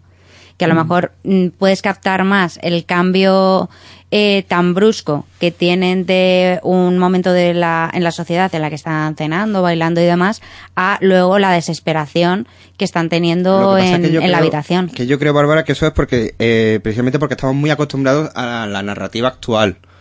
Entonces, eh, igual si Buñuel hubiera sido coetáneo nuestro, eh, esta película habría tenido lo que tú dices, presentación de los personajes, otro ritmo, otro guion, pero fue Mm, es, es- es de su tiempo. Yo tengo que decir que a mí me parece que el principio está, está muy bien y que tiene una presentación de personajes más o menos acertada, pero me parece que al principio te presenta los personajes más importantes que vas a ver durante la película. Yo lo- me está diciendo Tom con, no, No, con el dedo, no, no. pero yo eh, a lo que es antes de cuando se van a ir a dormir, yo más o menos los personajes más importantes, el anfitrión, el hermano no tanto, el, el- el abuelo que no se ríe. La otra, yo más o menos el carácter de ellos ya, los ten- ya lo tenía cogido. Otra cosa es que no Yo me hayan presentado a las, a Bárbara, las 20 personas. Yo coincido con Bárbara en que cuando se van a dormir, yo dije, no me puedo creer que ya, ya estáis Yo no, aquí. no, o sea, me parece que a mí la- el principio, hasta que se quedan encerrados, tiene un ritmo bastante bueno. Luego se nota un poco que, que decae porque, eh, quieras que no, están todos en la habitación y al principio no pasa nada. Hasta que se les empieza a ir un poco a la cabeza, que ya empieza a ser otra vez interesante la naturaleza humana. Al principio no pasa nada y es un poco más, más pausado, más de verles allí convivir. Pero lo que es el principio a mí no me parece que sea en plan de, no, pues a los cinco minutos ya estamos durmiendo, porque en realidad tardan 10, 15 minutos en, Bueno, en, bueno. en irse a dormir y en que, y en que eh, empieza a explotar. Entonces eso ya sería la presentación de la película. Lo que es ya, a partir de ahí, ya sí que sería el nudo, que es muy largo el nudo. Yo eso sí creo que, es nudo, o sea, es presentación nudo. No, es que la, la cosa es que el, el des- el el desenlace son los últimos 5 o 10 minutos de Que es en película. una iglesia como en los JJ Abraham habrá visto el ángel exterminado. pues es muy posible. Yo, yo De digo hecho, antes, yo digo antes. ¿Qué os cuando... parece la, la resolución? Aquello de, bueno, vamos a repetir otra vez eh, como estábamos, hemos llegado otra vez al punto en el que estábamos y ahora vamos a irnos. Yo, yo, yo ¿Esa creo, es resolución? yo creo que es una resolución un poco, mira, eh, no tengo ni puñetera idea de cómo terminar la película, porque me ha parecido Muy bastante... ñarritu, eso es muy ñarritu también. Muy ñarritu, vale, te lo voy a admitir. Pero yo, yo lo he notado así, que así en plan de, mira, no sé cómo terminar la película, eh, justo han dado las, mm, ha coincidido que se han puesto todos los actores en el mismo sitio, vamos a terminar así. A mí, yo sinceramente, a mí la- lo que es el- la escena final, a mí me sobró completamente, porque yo creo que eh, justo cinco minutos antes, cuando ya pueden salir de la casa y todo, yo creo que ahí podría haber terminado la película perfectamente. Sí, yo estoy con Bárbara, ¿eh? Sí. Yo creo que no, la, la- la escena final eh, yo creo que es más importante que la resolución de por qué salen. Eh, porque precisamente cómo salen, cómo llegan a salir, que dice, bueno, pues ahora estamos repetidos y tal, y ya por fin podemos salir pues porque sí. O sea, de la misma manera, pues porque no, eh, salen pues porque sí, podría haber sido de repente. En este caso, pues es la Virgen, en este caso, que se le ha aparecido la Virgen, nunca mejor dicho, y, y vuelven a salir. Pero precisamente por lo que se estaba comentando antes, que vuelve otra vez a pasar y por eh, que quieran hacer la misa por el hombre este que se ha muerto y vamos a darle gracias a Dios porque nos, nos haya salvado de esta, que vuelve a, pa- a pasar otra vez, ese yo creo que es el auténtico final. Sí, hombre, Sí. viéndolo así. Y, y Claro, es- pero es que yo más que un final es eso, es que yo creo que lo que hace es continuar con... Es, de- es decirte con que lo todo... que quiere contar, claro, y es eso, es extrapolar. Pues esto que te he contado también pasa en la iglesia, pero pasa con todas las clases sociales. Cada uno está aislado en el universo que le apetece, y quieras que no, incluso aun- aunque seas ateo, aunque no creas en la diferencia de clases o en la lucha de clases y tal, eh, sí es verdad que todos tenemos como nuestro, eh, por ejemplo, que a nosotros pues, nos gusta el cine, a otros le gusta cualquier cosa, y es como una extrapolación de una manera muy, muy grande y a muy gran escala de que eh, todos tenemos nuestras pequeñas realidades en las que nos gusta aislarnos y recrearnos también en ellas y no nos damos cuenta de lo que sucede en realidad en el mundo de, de una manera objetiva. Aquí también sería mucho ya caer en el sofismo clásico de filosofía y todas esas cosas que ya sería, y los presocráticos sería ya desviarnos por los cerros de Úbeda, pero creo que tiene bastante que ver. ¿eh, Os estáis poniendo muy profundos, ¿eh? Tengo que Ah, Es decirlo. que es boño, ¿eh? Ade- Además, yo voy a, de- voy a decir una cosa, y es que creo que si esta película se hubiese rodado en la época actual, dentro de un año tendríamos El Ángel Exterminador 2. Mm, O, o tres, Seguro. casi. O sea, ya Porque- preparando O el sea, tres. ¿qué, qué- qué pasa en la iglesia? Claro, si lo mismo tenemos, como tenemos la purga, pues igual, yo lo comparo. Claro, o sea, el Ángel Exterminador parecido. 2, a ver qué es lo que pasa en, en esa iglesia con, con esos corderos que Yo entran. creo que tenemos el, el, el reboot remake en The Hole, en la película de Hole, con Zora Birch. Ostras, qué mítica. En serio lo digo, ¿eh? No, por- Es además una- es que esa película... por- eh, ¿The Hole o...? The Hole, The Vale, Hole. es que- has dicho tanta que no sé. esa, esa, esa película, la de, de Hole, yo creo que, Es un que, o sea, vale. Que, que- o sea, que puede ser también comparable con el Ángel Exterminador de cómo todos acaban encerrados. Bueno, este no es, no es porque que, o sea, Sí, bueno, sí, por- que se quedan encerrados. Se quedan Sí, que se quedan encerrados. y cómo cambian los personajes dentro, de- dentro del agujero, Sí. que es que eh, vemos además que lo siento si spoileo esta parte de la película, pero o sea, a mí, por ejemplo, una de las escenas que me impactó mucho de esa película es como dos super amigos que, que son, o sea, que son muy amigos, Se de repente uno mata a otro por una lata de Pepsi. Mm, Coca-Cola. Bueno, Bueno, Pepsi, sí, sí, sí, Coca-Cola. sí, sí, sí, sí, sí, sí, sí. De una conocida marca. De, de- de cómo verdaderamente todo es extrapolable y es universal. Claro. O sea, lo que nos está contando Buñuel eh, lo hemos visto en un montón de películas y, por ejemplo, esta que me estáis diciendo vuelve otra vez a repetir. Porque es que es verdad, te- continuamente va a pasar esto.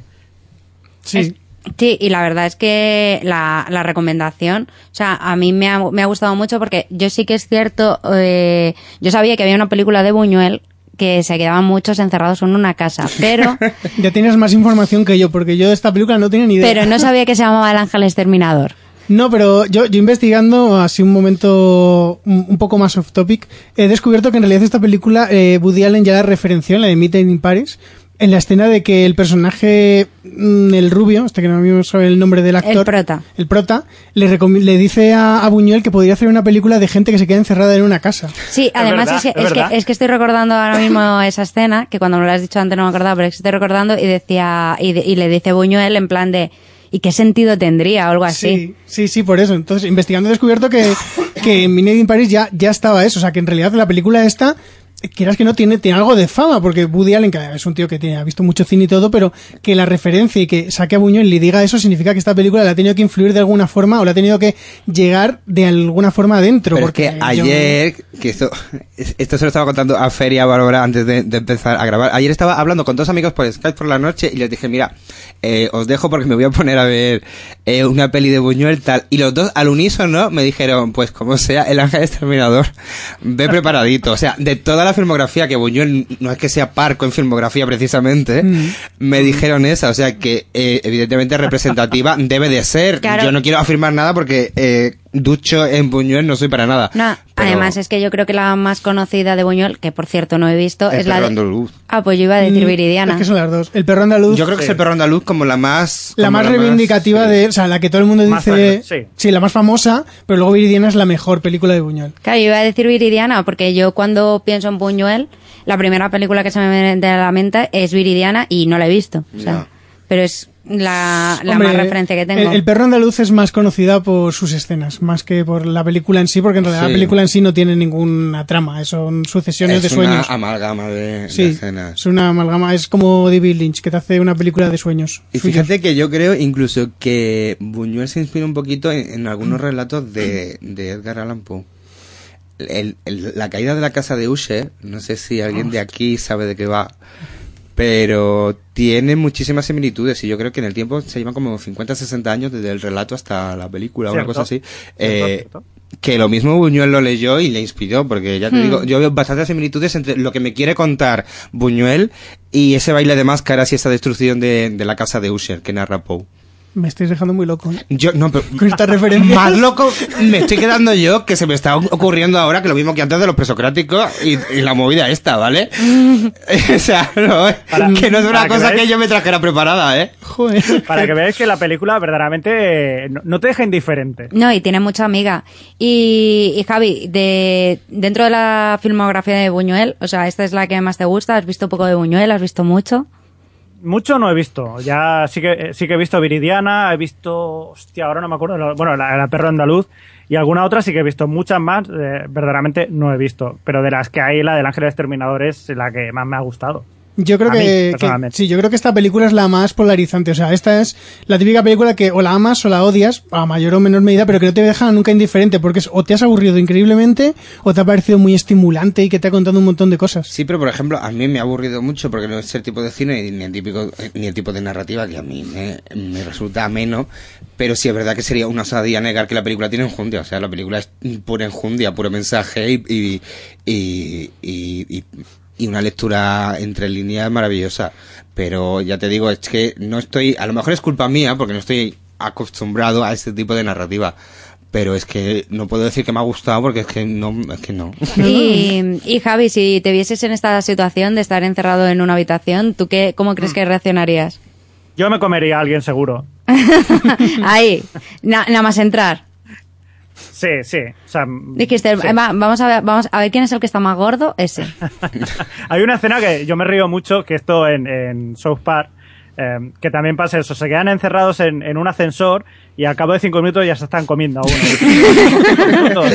sí, pero no sabemos cuánto va a durar esto. una cosa así. ¿Y, y tú, Fer, ¿qué, qué harías si te quedases encerrado en, o sea, en una situación como esta? La cosa es que yo soy demasiado conciliador. Yo no, yo no soy ese tipo de persona que se comería al primero. Yo dejaría que alguien empezara a comer y ya le diría yo, hombre, pues no lo voy a dejar mal, como los, como lo del, ca- lo del Como- chaqué. como lo del Pero chaqué. Del ¿por qué, por qué hay que comerse a alguien? Es que Yo verdad no, no, que no. tenemos una de comer, no aquí Yo, la gente. yo he dicho, si alguien empieza a comer, yo me uno, pero yo ah, no, claro, yo o no. sea, tú fíjate lo de Fer, yo no voy a instigar nada, yo no quiero aquí... Claro. eh, Yo voy a- yo voy a estar ahí yo bajo quiero estar radar. aquí, claro, yo quiero ser un mueble en la casa de Gran Hermano para no destacar y llegar a la final. Pues esto igual. ¿Y si, ¿Y si te comen a ti? No, yo no les dejaría. Esto Ah, me yo les, di- yo les diría, uy, no, no, no, es que hoy, hoy no me he puesto crema ni nada. En La Cueva, malo". que es una película española que es espantosa, no, no la veáis, que es una película de terror, eh, sortean eh, quién, a, a quién matan para comerse. Qué bonito, qué bonito. Bueno, ¿y tú, Tom? ¿Qué harías si te quedaras en, en una situación como esta? Eh, asegurarme un ¿De qué te- cargador y un enchufe cerca. Ostras. Pero esto es un imprevisto, o sea, Es un no... imprevisto. Eh, pues es que lo de Fer, igual, o sea, te quiero- es que sabes qué pasa. Mucho meterse conmigo, ¿eh? Es- no, no, no, no, no, es que te digo, a ver, eh, estoy convencido de que en realidad mm, la gente con la que me quedé encerrado probablemente me importaría bastante poco, con lo cual que, que se maten entre ellos y, y a sobrevivir. Y tonto el último. No, que ahora además, ahora que dice mm, Tom lo del cargador, me he dado cuenta que había un enchufe en la habitación y que había Ah. un tío que se estaba afeitando. Sí, el, el hermano, el, el, el que era el hermano se estaba afeitando las piernas y al final creo que es el, el dueño, creo que es el anfitrión, también aparece afeitándose, pero que está todo el rato No, afeitándose es- el joven. Sí, pero que además bastón, que es como primero- una máquina como muy adelantada a la época, ¿no? Es, es como una Epilady rústica, ¿no? O algo así. Hombre, no No sé. es una Es una- máquina de afeitar, de, es de una- afeitar la cara. Es una cosa muy Sí, rara. es una máquina de afeitarse Es la una cosa cara. muy rara. No. Yo es que me quedé, pues, yo la verdad es que si me quedara, en- yo lo que, si me quedara encerrada, por ejemplo, en esta situación, o sea, yo lo que no entendí, que además, o sea, hay un momento que yo estaba convencida de que lo iban a hacer, cuando están todos en, en el umbral, de que no sé si, no me acuerdo exactamente qué están haciendo en el umbral, pero están todos en el umbral. Eh, eh, sí, no es cuando Están es, queriendo entrar. es cuando, está, no, Claro. cuando están queriendo Que lo salir que y aparece el oso. antes. Y aparece el oso. no, y, no, pero que, no es que esa. uno de los masones empieza a decir cosas y dice No, no, no, no. Que es la escena que hemos comentado antes del no, niño, ¿no? No, no, no es esa escena. Tampoco. Es- están en el umbral de- del salón para salir y entonces el, el chaval joven, el hermano, dice, ¿y cómo te sentirías si te empujo ahora fuera de, Es, esa- del es la que salón? digo yo, es la que digo yo. ¿eh? Es que Y- iba- Ahí va que- drogado, ¿eh? Ahí me parece que iba drogado, porque hay un momento que, que, Sí, no puede sé ser. que, que sacan una, una caja y dice, bueno, esto lo pasábamos bien y tal. dice, bueno, eh, pues si sirve para el placer, sirve también para, que, se- para los que es, que es opio, ¿no? Me imagino. Sí, sí, sí, sí. claro. También hay muchos mensajes de los... Pues yo, que- yo, yo lo que creo es que empujaría a alguien fuera. Yo si me viese en esa situación, yo empujaría a alguien fuera a ver qué pasa. Claro, es que es como es que es como de repente un virus que te vuelve agorafóbico y que afecta a todo el mundo a la vez, porque De- en realidad es que es eso, no salgo porque no me apetece, es muy Esa película se ha hecho, española. Es muy macabro. No, esa, eh, ¿cómo se llama? Ah, que es de King Gutiérrez. Sí, En la sí, cara- sí, y joder. José Coronado. Sí, que King Gutiérrez y José Coronado, precisamente. Es que no recuerdo ahora mismo el título. No, porque últimos la- días. Los últimos días, exactamente. Que es que es una película española que de repente no se sabe por qué. eh, todo el mundo empieza a pa- a aparecer agorafobia. ¿En serio? Y entonces, en el momento en que salen a la calle, eh, como que tiene, o sea, se mueren de, sí, de sí. puro miedo. Entonces está King Gutiérrez en un lado de la ciudad de Barcelona, su novia está en la otra punta de Barcelona y claro, quiere ir con ella porque además la chica está embarazada y tiene que ir por dentro de, o sea, intenta ir por dentro de los túneles del metro y demás para poder conseguir llegar al otro lado porque no pueden salir a la calle. Vale, vale, vale. O sea, sea- que Buñuel ha, ha inspirado a muchas personas. Bien. Sí, sí, sí, sí. Pues Y- es un señor tan importante. Te ha falta decir, Bárbara, si recomiendas la película. Ya que las, ya que la has contado, la de los Ah, últimos sí, días, sí, la ¿no? re- Yo ya tengo hype. la- La, la- Yo este también- de por culpa de yo también la recomiendo. Yo, yo Sí, la sí, recomiendo, sí. A, mí, a mí me gustó mucho y además me gustó mucho el final que tiene. Pues no la diré qué pasa, pero me gustó. A mí King Gutiérrez me gusta mucho en drama y, y no me gusta nada en comedia. O sea que la voy a ver. A mí, a mí me gustó mucho esa película, me sorprendió porque yo creía que no me iba a gustar, porque la vi más o menos por la época en que vi Finn y Finn no me gustó nada. Y, y esta peli sí que me gustó. Iba a hacer el chiste de fin no tiene fin. Pero, eh, Javi, tú creo que también la recomiendas, ¿no?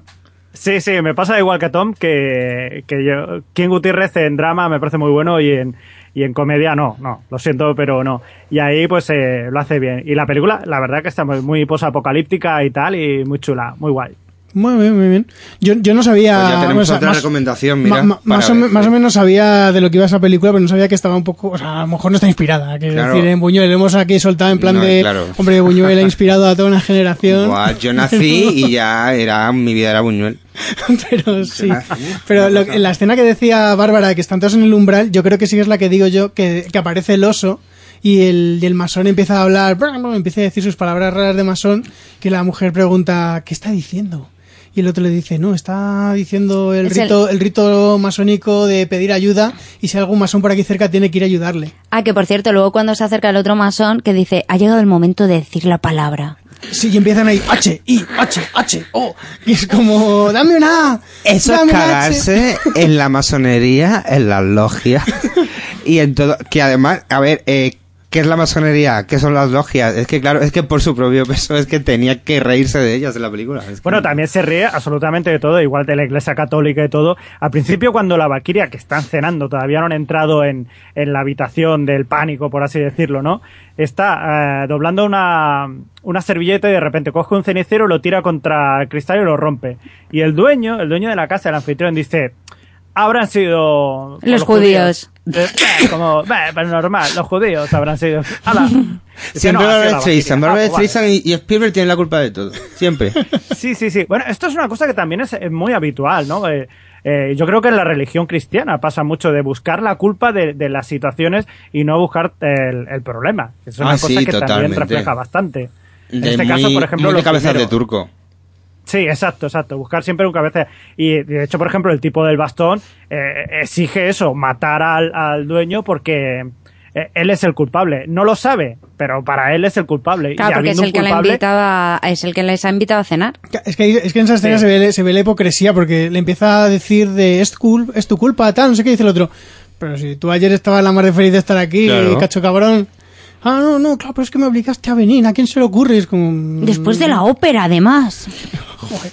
Además, Sí, aquello, si no hubiera sido por eso, no hubiera pasado. Eso no lo puedes saber, pero la, la cosa de echarle la culpa a alguien, a ti ya te deja mucho más tranquilo. Aunque no vaya a ser. Eh, ya te digo, si no hubiera muerto, si se hubiera pegado un tiro, como parecía que iba a pasar, eh, hubieran quedado igual, eso está claro. Y- Sí, la, verdad- la verdad es que ojalá se hubiera pegado un tiro. Yo la verdad es que eh, yo llegué a un momento que yo pensaba que se iban a matar entre ellos. O sea, pero Sí. no- en ningún momento llegan a ese, a ese extremo. O sea, como máximo, pues eso, la, la pareja que se suicida, Qué bonito el suicidio por amor. que además yo me quedé, su- o sea, yo me quedé súper loca. Es que claro, es que toda la película es igual. Pues hoy rompemos la tubería, mañana nos suicidamos. Pasado mañana, mm, no sé, debatimos del Somos- sexo de los ángeles. somos una claro, secta. fíjate que yo, eh, conforme iba avanzando la película, lo que más me imaginaba era que terminaría con todos completamente locos, con todos completamente desquiciados y no ya matándose entre ellos, que yo si hubiese hecho la película, pues todos se matarían así con mucho gore. Pero, No. pero como, eh, pero sí que todos, todos se volverían locos, locos de la cabeza y me sorprendió al final precisamente porque no pasaba eso y yo viendo la película pensaba que era la evolución natural del guion. Sí, hombre, es que la evolución natural yo creo que, o sea, yo creía que es eso, que al final se iban a matar entre ellos. De hecho, cuando se quedan sin comida, yo estaba esperando a que se les... Bueno, yo la verdad es que al principio pensé, digo, pues se comerán al tío que se ha muerto ya. Y, y luego soy yo el obsesionado con comer, ¿eh? Pero Me- es verdad, Digo yo lo de aquí, comer y tú, ¿no? Yo lo primero que pensé cuando los vi allí cenando es al final se van a comer entre ellos. Oye, pero en serio, yo creo que tenemos muy asimilado que... Que, Que la gente se come. Claro que, Es que eh, mo- es que en el momento que se pasan dos días encerrados a alguien, ya se tiene que empezar a matar que, y a comer. es que Viven ha sido una gran influencia. Justo Claro, pero, claro, pero Viven no era estoy dos días encerrado en algún sitio. Hombre, pero dicen que llevan un mes Pero encerrados. también te tengo que decir una cosa, en Viven lo tienen mucho más fácil porque lo podían mantener ahí fresquitos en la nevera. Eh, Eso sí, porque arrancaban pequeños bocaditos precisamente porque la carne se conservaba y la podían comer de gente que se había muerto 10 días antes. Pero volviendo a, Al ángel. al ángel, al ángel exterminador, es que es eso, yo creo que es que tenemos tan asimilado que, que, mm, que la gente se mata a los dos días por comer que, que lo damos por hecho tan normal y luego la elipsis precisamente de un día llevamos dos días y al día siguiente llevamos un mes Sí. me dejó todo loco. O sea. Es, es decía, una elipsis un poco mes. arriesgada. Claro, y luego también, que lo notas en puntos que ahí yo me meo cuando un- una dice, es que mm, yo no te hablo porque hueles mal, y todo, pero es que ya, es que todos solemos mal. Claro, es en plan de... Es que, es que además iba a decir justo eso porque ¿Verdad? dice... Es que, ese diálogo es tremendo también. es que, es que, es que hueles a llena. ¿Perdona? Es verdad. Y dice, perdona. No me huele Sí. Que es que hueles a llena. Dice, es que hueles fatal. Y se va corriendo y la tía en plan de, ay, lo que me ha dicho, ay, lo que me ha dicho. Y es en plan de, pero, ¿cómo eres tan insensible? Dice, es que todos solemos Claro, mal. Dice, claro. "Ya, pero es que apesta, es que apestáis todos. Es como en Supervivientes cuando llevan dos meses que la, que la presentadora dice que es insoportable el olor. En, en serio, Qué, ¿eh? ma- qué maja. En serio, sí. Qué Eso en Survivor no pasa. Aquí no, Javi. ¿Tienen duchas? Hemos perdido a Javi. Javi. Sí, me da que hemos perdido. ¿Qué? Hola. Ah, vale. Ah, vale. Lo que pasa es que os oigo muy bajo y, y no sé cuándo habéis acabado de hablar. ¿o qué? Ah, vale, vale. Por eso me quedo yo callado. Digo, no, no voy a pisaros. Que eso que decía Fer que en Survivor no pasaba, que la gente oliese mal. No, no, no, que no decía que el presentador les dijera que huelen mal. Ah, no, no, En no, Survivor se no, no no, no, no, no. no, que me refiero vale, que, vale. Que a una de las presentadoras que estaba con ellos en la isla, cuando les hicieron una entrevista ya aquí, que ya decía que el olor de ellos llegaba a ser insoportable. Lo que pasa que, claro, que no iban a estar ahí todos con, con la nariz tapada y cosas así, claro. Vale, no, que también por que respeto había a ellos, entendido pero que que era en plan que no, se no, decían no. ellos ahí a la cara en plan de hueles mal. No, no, Dúchate, cabrón. Que es en plan de, pues dame jabón, ¿sabes? Claro, Pero pero, volviendo a la película. Sí, sí, sí, que el diálogo ese de hueles a hiena, y luego la otra que dice, pero si es que todos solemos mal, me encantó, me encantó. Ese y el de la novia virgen, qué virgen. Novia sí, pero virgen. Sí, que además, me, eh, volviendo a eso, o sea, eh, yo no sé tú qué piensas, Javi, pero el personaje de la, de la Valquiria, eh, que es en plan de que es, que es virgen, o sea, no sé a qué, o sea, como que no sé si es que la admiran o la, o la odian por ser virgen. No sé tú cómo, cómo ves al- a ese personaje, el de la Valquiria. Pues mira, eso es eh, precisamente el personaje de la Valquiria es uno de los eh, de los que más se habla de la película de Buñuel porque mm, es una cosa que es bastante habitual en, en su filmografía de coger a, sobre todo una persona que está reprimida sexualmente y exponerla a una situación. Eh, también pasa, por ejemplo, con Viridiana o con, muchas películas de este estilo que, que- y en este caso pues también es, está claro que la mujer tiene un deseo, tiene el deseo y, y le pasa eso, o sea que, que- que está amargada, está amargada la pobre, eso de tirar un, un cenicero, de romper las cosas y estar cabreada con la vida, pues porque necesita sexo la pobre, así de simple. Claro, y es que además, eh, históricamente la sexualidad de la mujer ha estado solapada y cualquier intento de autorreivindicación de la sexualidad de la mujer se ha visto como una amenaza. Véase la Inquisición Exacto. con las brujas, sin ir más lejos. No, pero Claro, claro. ¿qué es eso? Y, Y- y además más- es como lo, cómo lo ve el resto de, de los invitados a ella simplemente por el mero hecho de ser virgen. Bien y mal. Ten en cuenta que, por ejemplo, eh, estaría mal visto, estar- está mal visto que, por ejemplo, siguiera soltera y siguiera, mm, digamos, virgen porque se está esperando, digamos, a, a la boda para poder tenerlo. Sin embargo, ellos eh, sí que tienen muchos escarceos amorosos, eh, tienen, hay amantes, hay todo este tipo. Pero lo que hablábamos antes, es una película en la que la sociedad debe dar una, una imagen, ¿no? Una, claro, es que ellos en realidad lo que necesitan es carnaza. O sea, comentan Exacto, que. exacto. Comentan que es virgen, lo mismo que comentan que no es virgen, lo mismo que si tuviese cuatro hijos, comentarían que tiene cuatro hijos. así que... Hmm. Que hay un momento que lo dicen. Que hay que una escena muy, muy guapa también que dice, bueno, dice, esto es un síntoma. Dice, sí. Dice, es el cuarto, ¿no? Dice, eh, sí, sí, bueno, ya he perdido la cuenta de tantos que tenemos. Dice, bueno, supongo que no habrá duda de la paternidad. Dice, bueno, eso pregúnteselo a ella. Es verdad. Sí. La ciencia dirá, dice la otra, la ciencia dirá. La ciencia dirá en plan de, ¿te he puesto los cuernos? Qué adelantado, ¿eh? Porque la ciencia tendría que haber sido el ADN. entonces, a no ser que yo hubiera estado con un negro, que entonces ya... Por pues poco bueno. hago un spoiler del Ministerio del Tiempo con eso del ADN, pero... Ay, Dios No, mío. no hagas, spoil- no hagas spoilers. Bueno, y ya para, para finalizar un poco, me gustaría saber vuestras impresiones finales de la, de la película, empezando por Fernando. De, dime, ¿qué te, o sea, tu visión global y si la recomendarías?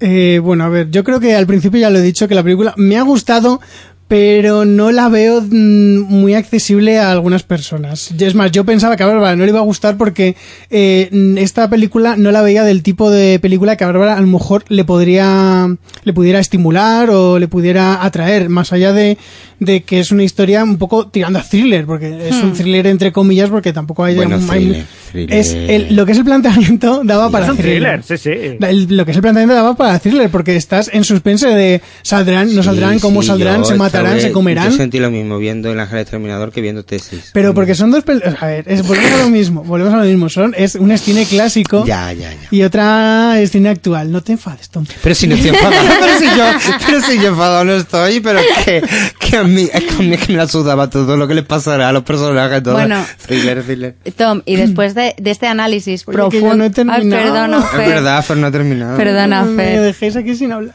Que, bueno, pero, a ver, a más allá de eso, yo creo que es una película recomendable, pero tienes que saber a lo que vas. No puedes Sí. ir en plan de, ah, seguro que Buñuel es muy accesible, seguro que esta película la voy a entender a la primera, no voy a, porque voy a poder estar mirando el móvil de vez en cuando. No, es una película que te exige estar ahí porque es tan críptica que es que en realidad yo la primera vez que la acabé eh, fue en plan de mira es que no tengo ni puñetera idea de lo que he visto o sea el mensaje más o menos lo he pillado porque es un mensaje que te lo está tirando a la cara durante todo el rato durante toda la película pero que yo dije mira o sea Buñuel no sé qué fumas pero pásate un poco así mayormente quiero decir entonces la recomiendo pero pero tienes que saber a lo que vas no es una película que te digas mira estoy aburrido voy a verla no yo creo que tienes que saber un poco cómo es este tipo de cine Bueno, Tom, y después de este análisis profundo que hemos hecho de la película y que estoy segura de que, que has disfrutado, ¿te replantearías volver a ver la película? No. No, no, no tengo yo necesidad. Entonces, no la recomendarías. Es... A ver, esto es fácil. Si te gusta Buñuel, no hace falta que te la recomiende yo. Entonces no... Vale, pero tú piensas que estás hablando con alguien que nunca ha visto nada de Buñuel, que sabe poco de Buñuel. Te- con, No. tu- con, con frases tienes que intentar Claro. decirle sí o no. Claro, en plan de Buñuel, ¿quién es ese? Si es que el tema, ¿sabéis cuál es? Que es que, eh, objetivamente, yo no he visto una película mala, pero a mí la película no me ha gustado y me ha resultado tediosa y no me ha dicho nada que no supiera. Entonces, mm, Pues entonces no la recomiendas. no es mala, pero que quieres ampliar tu colección de gafapaster, pues primero te ves una peli de Work and Why, luego te vas a una ponencia sobre la generación Beat y terminas con Buñuel y al día siguiente ya pues puedes quedar de superculto entre tus amigos del branch. Pero aparte de eso, mm, no, yo pues eso, un slasher así para pasar la tarde y yo feliz más que con más que con, con la película de Buñuel, pero que no es mala, ¿eh? Es que realmente no es mala, que no me haya gustado no quiere decir que la considere mala porque no es el caso. Bueno, Javi, yo ya sé que la recomendarías porque nos la recomendaste a nosotros, pero me Os gustaría... obligué. Eh, sí, Básicamente os obligué. cierto, nos obligaste. Yo no quería usar ese verbo. Nos obligaste. No, no, es cierto, no lo, no lo quería decir así, pero sí, eh, Javi Fresco nos obligó a ver El Ángel Exterminador. Pero si no tuvieses que obligar a alguien a verla y tuvieses Ajá. que recomendarla, o sea, ¿cómo, cómo la venderías? Bueno, pues eh, es una película difícil, pero es una película para, para verla eh, porque es historia propia del cine. Eh, estamos hablando de un tipo muy particular, que es en el caso de Luis Buñuel. Una película muy particular, o sea, con eso tienes que estar ya eh, pues precavido, tienes que ir precavido a verlo, tienes que ir, como dice Fernando, muy predispuesto a verla, a open your mind y, y estar atento a que, no te rompa mucho los esquemas y sobre todo quedarte con el trasfondo de la película y no tanto los detalles y no tanto la- las situaciones y, lo que vayas a ver porque la película en sí es cutre, o sea, es lo que hay. Pero te, te va, yo creo que si, si accedes a lo que te está contando, si te dejas llevar por la historia de Buñuel y por lo que hay detrás, eh, te puede gustar. Bueno, pues yo eh, os digo, yo creía que no me iba a gustar, me ha gustado. Creo que es una película que, que es como dice Javi, que hay que ver, más que nada porque es historia de nuestro cine. Y, es lo que hemos dicho a lo largo de todo el programa. O sea, eh, Buñuel ha influenciado a muchísimos directores a lo largo de la historia de- del cine y seguramente sigue influenciando a, futuras eh, generaciones de cineastas. ¿Que es una película dura de ver? Sí, es muy dura de ver. Pero creo que es una película que cuando tú la ves, es lo que hemos estado diciendo, que no deja absolutamente indiferente a nadie. Y que sí, tienes que estar preparado anímicamente, no es para verla un domingo después de comer. Tienes que estar bastante espabilado y poner el móvil en modo avión para estar pendiente de, de lo que es la película. Pero sin duda a mí me parece que es una película que, que merece la pena ver. Yo tengo que reconocer que a mí me ha influido personalmente en mi grado de somnolencia, porque ha habido cinco intentos de verla, pero porque es que los cuatro primeros me quedé dormido, Y lo, literalmente. y lo bien que dormiste anoche. Eh, no, eso sí, además, eh, es que durante toda la noche estuve con Muñoz porque empecé a las 2, me quedé dormido, a las 4 que me desperté intenté verla otra vez, a las 6 otra vez, a las 9 otra vez y a las 12, no, a las 11 y algo así he dicho, mira, mm, como me ya de memoria los 20 primeros minutos, voy a poner el contador a partir del minuto 21 y vamos a terminar de esta película. Podemos cambiarle el título y en vez del ángel exterminador ponerle Valeriana, entonces puedes hacer la, la versión doble Viviana Valeriana y ya te queda frito. Sí, oye, pues sí. Y ya si encima después de esa pones el abuelo, de, de verdad os digo, no hay mejor terapia del sueño. La trilogía del sueño. En serio. Qué Totalmente. bueno. Pues nada, muchísimas gracias Javi por, por estar aquí en Deberes Te con hemos tratado bien, Javi. ¿Te lo has pasado Muy bien con nosotros? Me lo he pasado muy bien y, y me, me sabe muy mal que hayáis tenido que ver la película, pero estoy muy contento de haber estado hablando con vosotros y compartir aquí toda esta charla. Oye, Así que yo- muy guay. Yo me alegro mucho que nos hayas hecho ver Claro, la película, o sea- porque ahora, ahora podemos poner en el currículum que ya hemos visto Buñuel, ya podemos hablar de Buñuel. Claro, Claro, o sea, claro. porque como dijo Buñuel en El Ángel Exterminador, Claro, sí, sí. Yo voy a quedar de puta ¡Bolesa madre. llena! ¡Bolesa llena! Yo voy a quedar de puta madre que a partir de mañana, como dijo Buñuel en, en El Ángel Exterminador, tu novia no es virgen. pues me- vamos, nos alegramos muchísimo que hayas estado aquí con nosotros. Esperamos además que, que repitas, que repitas. Hombre, hombre, pero esta vez me lo tendréis que poner vosotros a mí. Bueno, bueno, bueno. Uy, tenemos, Bueno. tenemos una oportunidad. Bueno, cuando nos vuelva a tocar a nosotros le podemos invitar. Sí. Cierto, venga, Tom, tiene- perfecto. tienes la oportunidad de vengarte. Sí, no, ya- no, no, no, pero que además, yo ya- para cuando me toque, yo ya tengo muy, muy pensada cuál va a ser mi película. O sea Es- que, espero que yo la pueda ver sin vomitar. sí, sí, no va a ser Martyrs. Vale, Ya te lo digo para que te quedes tranquila, gracias. Bárbara. ¿Tú has visto Martyrs, Javier? Sí, me la encantó. francesa es bestial, pues esa película yo quería ponerla, pero como pienso en Bárbara y a Gracias. Bárbara que le da miedo de las osas, entonces no, no, no quiero ponérsela, pero Mártir es bestial. Un día fuera, de micro que hablamos tú y yo de esa peli que tiene muchísima enjundia también. Oh, ya te digo. Pues eso, lo dicho. Bueno, y antes de nada vamos a escuchar los métodos de contacto. Nos podéis encontrar en nuestra página web nohaycinesinpalomitas.com, en nuestra cuenta de Twitter, arroba cine y y también estamos en Facebook y Google Plus como No hay cine sin palomitas. Y nos podéis escuchar, aparte de nuestra página web, en iVoox y iTunes en el canal de No hay cine sin palomitas. Y si queréis enviarnos vuestras ideas, propuestas o simplemente quejas, nos podéis escribir a nohaycinesinpalomitas.gmail.com. Bueno, Javi, ¿y a ti dónde pueden localizarte? Aquí por, por las redes o en tus podcasts y, y demás. Ah, personalmente me pueden ver en el Twitter por eh, arroba Javier Fresco, ese soy yo. Voy a Estaba ahí seguirte. haciendo gilipollas, ese soy yo. Y luego en, en el podcast de cine y televisión que se llama OHHTV y o, sí, o televisión. Y luego también en uno de humor que se llama Ondas Revueltas eh, y por ahí, que hago gilipollas también. Que además fuisteis los ganadores del premio de Mejor Podcast de Humor 2015. Creo que me he equivocado Sí. porque estoy siguiendo a un Javier Fresco, eh, Born in Greenville. Mm, Yo creo que no. No, ese este no. no. Ese no es, no te preocupes que luego, que luego te lo paso. No, este no, este no es. Vale, vale. Lo- lo- luego te lo paso. Vale, vale. Pues eso, que son los ganadores que además estoy deseando que saquéis nuevo programa. Presión. Sí, estamos en ello. El otro día fuimos a comer a un chino y, y nos dio bastantes ideas. Bien, Cuánta bien. inspiración, ¿eh? En esos momentos. Sí, Sí. total. Y, y bueno, vamos a repetir un momento, es O y Triple H, si no me equivoco, ¿no? O Televisión, vale, es O Triple H Televisión, que además ya Sí. lo hemos nombrado antes, lo ha nombrado Bárbara. Yo lanzo un- una botella al mar porque yo no sé si Javier sabe que yo de televisión controlo bastante y, y que escribo y que escribo de televisión por si algún día le apetece invitarme a, O Televisión al, al podcast, es- sería guay. Invítame a tu podcast.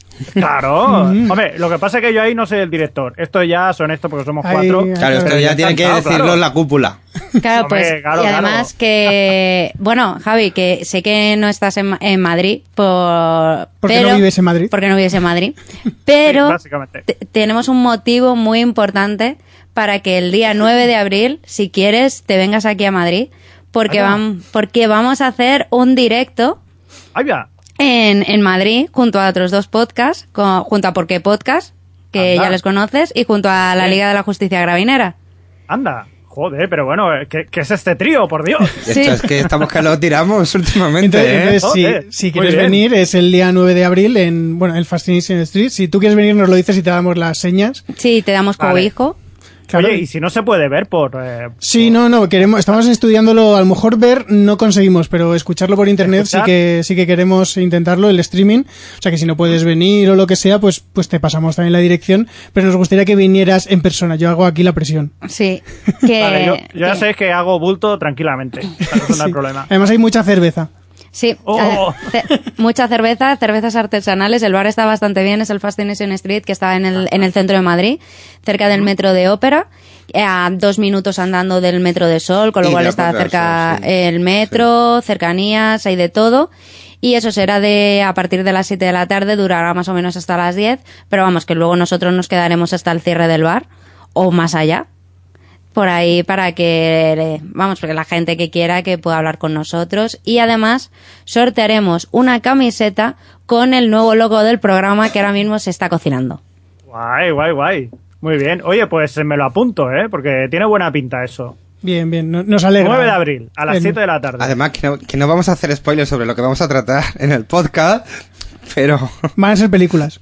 Sí, bueno, Es lo que tiene ser un podcast de cine. es lo que tiene el podcast de cine, pero sobre el tema en concreto os va a encantar, en serio, ¿eh? Os va a encantar. Sí, va a ser, va a ser muy divertido. Sí, sí, sí. Sí, sí, a lo mejor incluso puedes aportar algo, ya, Sí, ya veremos. se- segura, seguramente, porque además es, es muy... eh, em, em, no sé, yo por lo menos en las ideas y demás me inspiré en vuestros directos de, de televisión.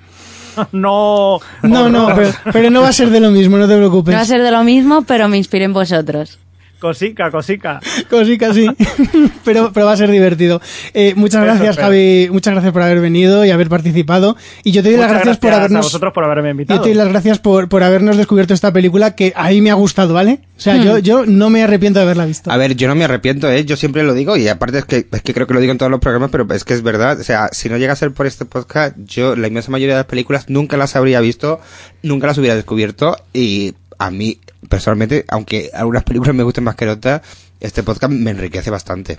Me alegro. Yo quiero decir una cosa también en defensa de, de las películas, que todas siempre te, te dan algo, aunque sea solamente pasar el rato, eh, pero te dan algo y sobre todo hay que valorarlas. eh, en, en La visita de úlcera, mucha gente por ejemplo. trabajando y, y- y se Por agradece. favor, por favor, se agradece que la gente siga haciendo películas para que nosotros sigamos viéndolo, aunque sean malas. ¿Qué coño? Claro que sí, hombre. Sí. Si, si no, ¿cómo vamos a saber cuáles son las buenas? Y que la gracia está en, en disfrutar tanto de, de Buñuel como de Castores Zombies. Pues eso. Totalmente. Muy- claro muy que ch- sí. Y se puede, y se puede, además. Y se puede. Pues eso, muchísimas gracias Javi por estar aquí.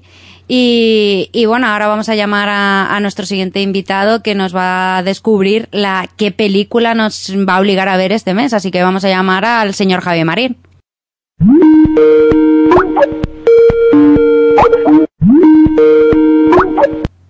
Muy buenas, Javi.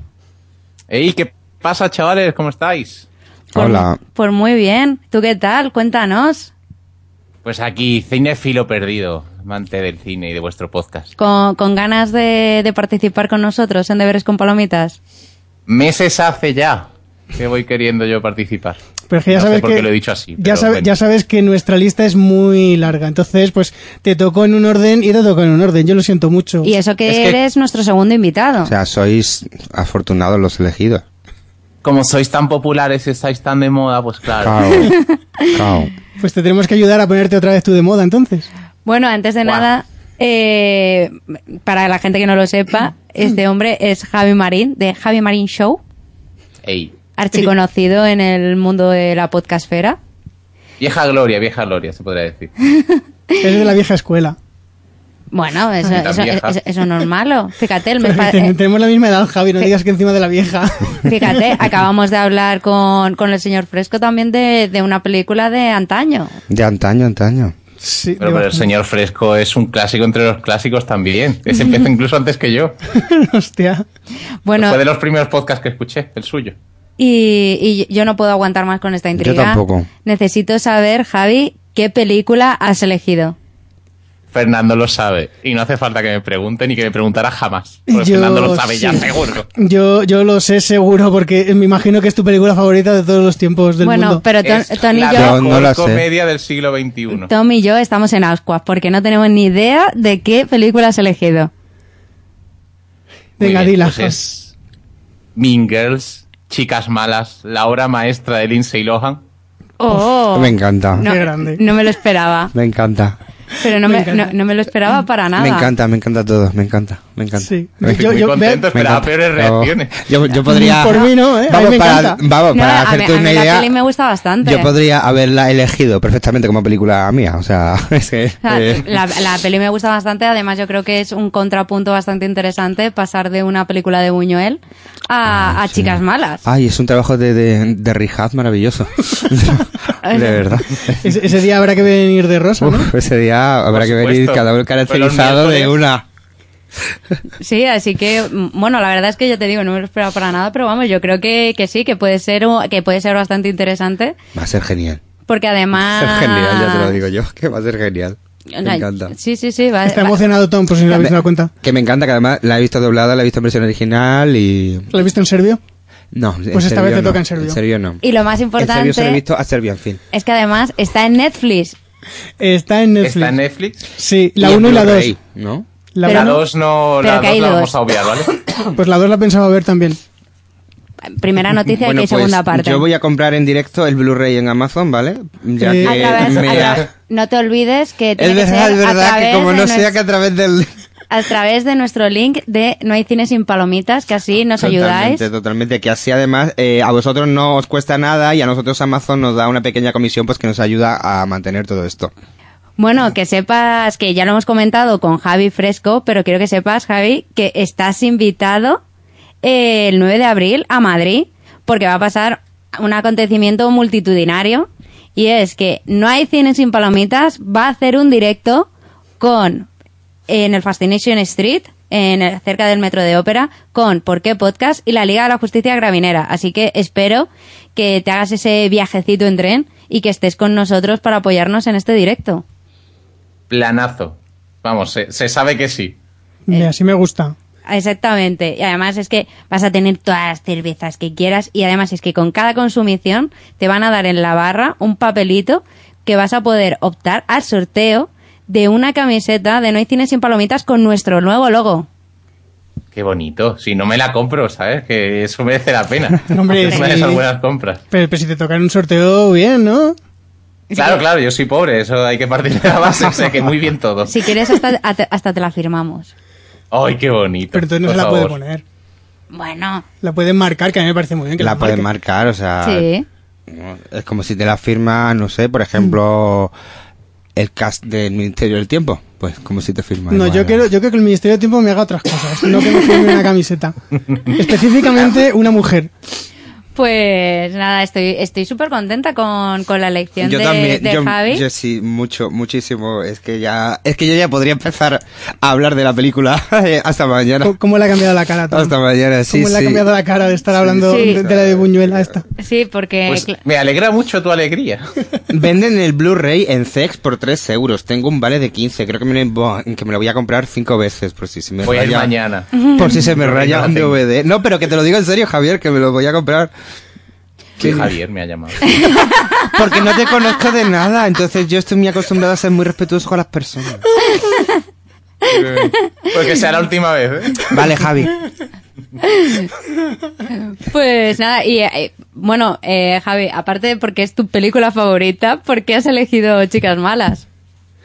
Mm, Porque es muy divertido y no sé, siempre he querido explicar Chicas Malas como una película más allá de lo que la gente, los, los novatos o los muggles, ¿no? En honor a, aquí a Tom dicen, que dicen que es una comedia tonta y no, no lo es. Es un estudio sociológico precioso, disfrazado Bueno, de comedia. Vamos, también vamos a tener una conversación súper profunda, filosófica. Hombre, a ver, eh, Buah, eso al es que principio solo, luego ya- Es que chica, es que chicas malas tiene, tiene, hay mucha chicha, tiene mucha plancha, ¿verdad? mucha plancha. plancha. Tiene, Sí, mu- sí, tiene muchísima plancha. Tiene Lo que mucha yo guardo plancha, para planchar tiene. los domingos, sí. tiene mucha plancha, sí, sí, sí. Este, este programa promete, promete No, sí, mucho. promete mucho y vamos todos los temazos de la banda sonora seguramente. o sea, eso, eso, es así, es así. Sí, además como que va- comentaremos la banda sonora para que no infringamos los, el, el copyright ni nada por el estilo, así que no, no sufráis, gente de YouTube. Si alguien quiere cantarla de aquí, o Javi, eh, yo mm, no sé, me puedo preparar una canción, no puedo prometer nada. El- el- podemos hacer el, eh, la representación esa navideña que hacen en la película, pero ya hablaremos de ella el mes que viene. Sí, pues nada, muchísimas gracias Javi por, por, por esta película y, y esperamos disfrutarla contigo el, el mes que viene y poder, poder comentarla. Perfecto, pues allí estaremos. Sí, Bueno. eh, pero antes, antes de que se vaya Javi, eh, por favor, dinos dónde pueden contactar contigo, por si acaso alguien quiere decir, pero ¿por qué dices chicas malas? Tú no tienes criterio. MR Javi Marín en Twitter. Básicamente. Básicamente. Y, Te voy y a seguir. ¿Y te pueden escuchar en algún sitio o ya, o ya has dejado de grabar? Javimarín.es. Ahí estoy. Ahí están está mi todos. show. ¿Y, y tienes, y para cuándo un, el siguiente de Javi Marín Show? Pues ya, no te creas que no empecé ayer a trabajar en el siguiente. Lo que pasa que los capítulos de este podcast, como realmente es probablemente lo último que haga, los estoy cuidando con mucho mimo y me tienen que gustar mucho, mucho. Por eso grabo tan poquito. No me ha gustado esa frase. de Eres el pescador, ¿no? Javier Sí. Fishing Sí. Marine. Ay, super fan Sí. de tu portada de Alex Sí. Kidd. Está, está, Tom está descubriendo un mundo, ¿eh? Estoy descubriendo un mundo con, con los podcaster amigos aquí del programa. Pues nada, pues Javi, muchas gracias por venir, por recomendarnos la película y ya el mes que viene profundizamos en ella. Pues perfecto, me la voy preparando. Eso. Como Muy- si no lo hubieras visto, ¿no? Claro. Pero hace por lo menos, por lo menos dos semanas y media que no la veo. O sea que. Yo creo que a Javi le pasa lo mismo con Chicas Malas que a mí con Agárrame esos fantasmas. No quería decirlo, pero sí. Estáis Y a mí con el buen hijo, ¿eh? Yo creo que sí. O sea, si, las ha- si la has visto 15 veces, te pasa lo mismo que a mí con el buen hijo, Javi. Yo creo que Javi ha visto Chicas Malas bastante más de 15 veces Bastante por más. cómo habla. Pues sí. He quedado para salir y la han puesto en cuatro y de repente no he salido. Cosas así. Bueno, pues, A mí pues eso me pasó con recomendación 4 de, de Javi Marín. pasado. Eh, La tengo en cómo- DVD y en cómo Blu-ray. nos- estamos yendo. Ya, sí, sí, la sí, sí, ocasión sí. lo- lo Bueno, pues eso, hasta, hasta el mes Eh, que viene, bueno. Javi. Y antes de nada, vamos a, viene. Venga, hasta luego. dónde que nos viene. podéis encontrar. Fernando, ¿dónde te pueden encontrar a ti? Bueno, a mí me pueden seguir en F Gilalar en Twitter, donde estoy intentando hablar un poco más de series, de películas, de todo lo que estoy viendo. Y nada, si me quieren recomendar cosas, o incluso también libros, que estoy haciendo un reto este año de, de lecturas, a ver si también me motivo. Si, si veis que no hablo mucho de libros, me lo decís y yo os digo, pues ahora mismo me estoy leyendo este libro. Bueno, ¿y tú, Tom? Me podéis encontrar en ton-clad en Twitter. Y bueno, también estoy en perdidosenlatele.com, en el cajondesastre.com y en noicinesypalomitas.com, donde además escribo de cine y hago críticas. Cierto, y bueno, a mí me podéis encontrar en mi Twitter personal, que es arroba luxbardj, luxbardj, y que estoy intentando hablar pues un poquito de todo, de series, de películas y, y bueno, lo que vaya surgiendo. Así que bueno, y esto es todo, todo este mes po- en Deberes con Palomitas. Sí, hasta luego.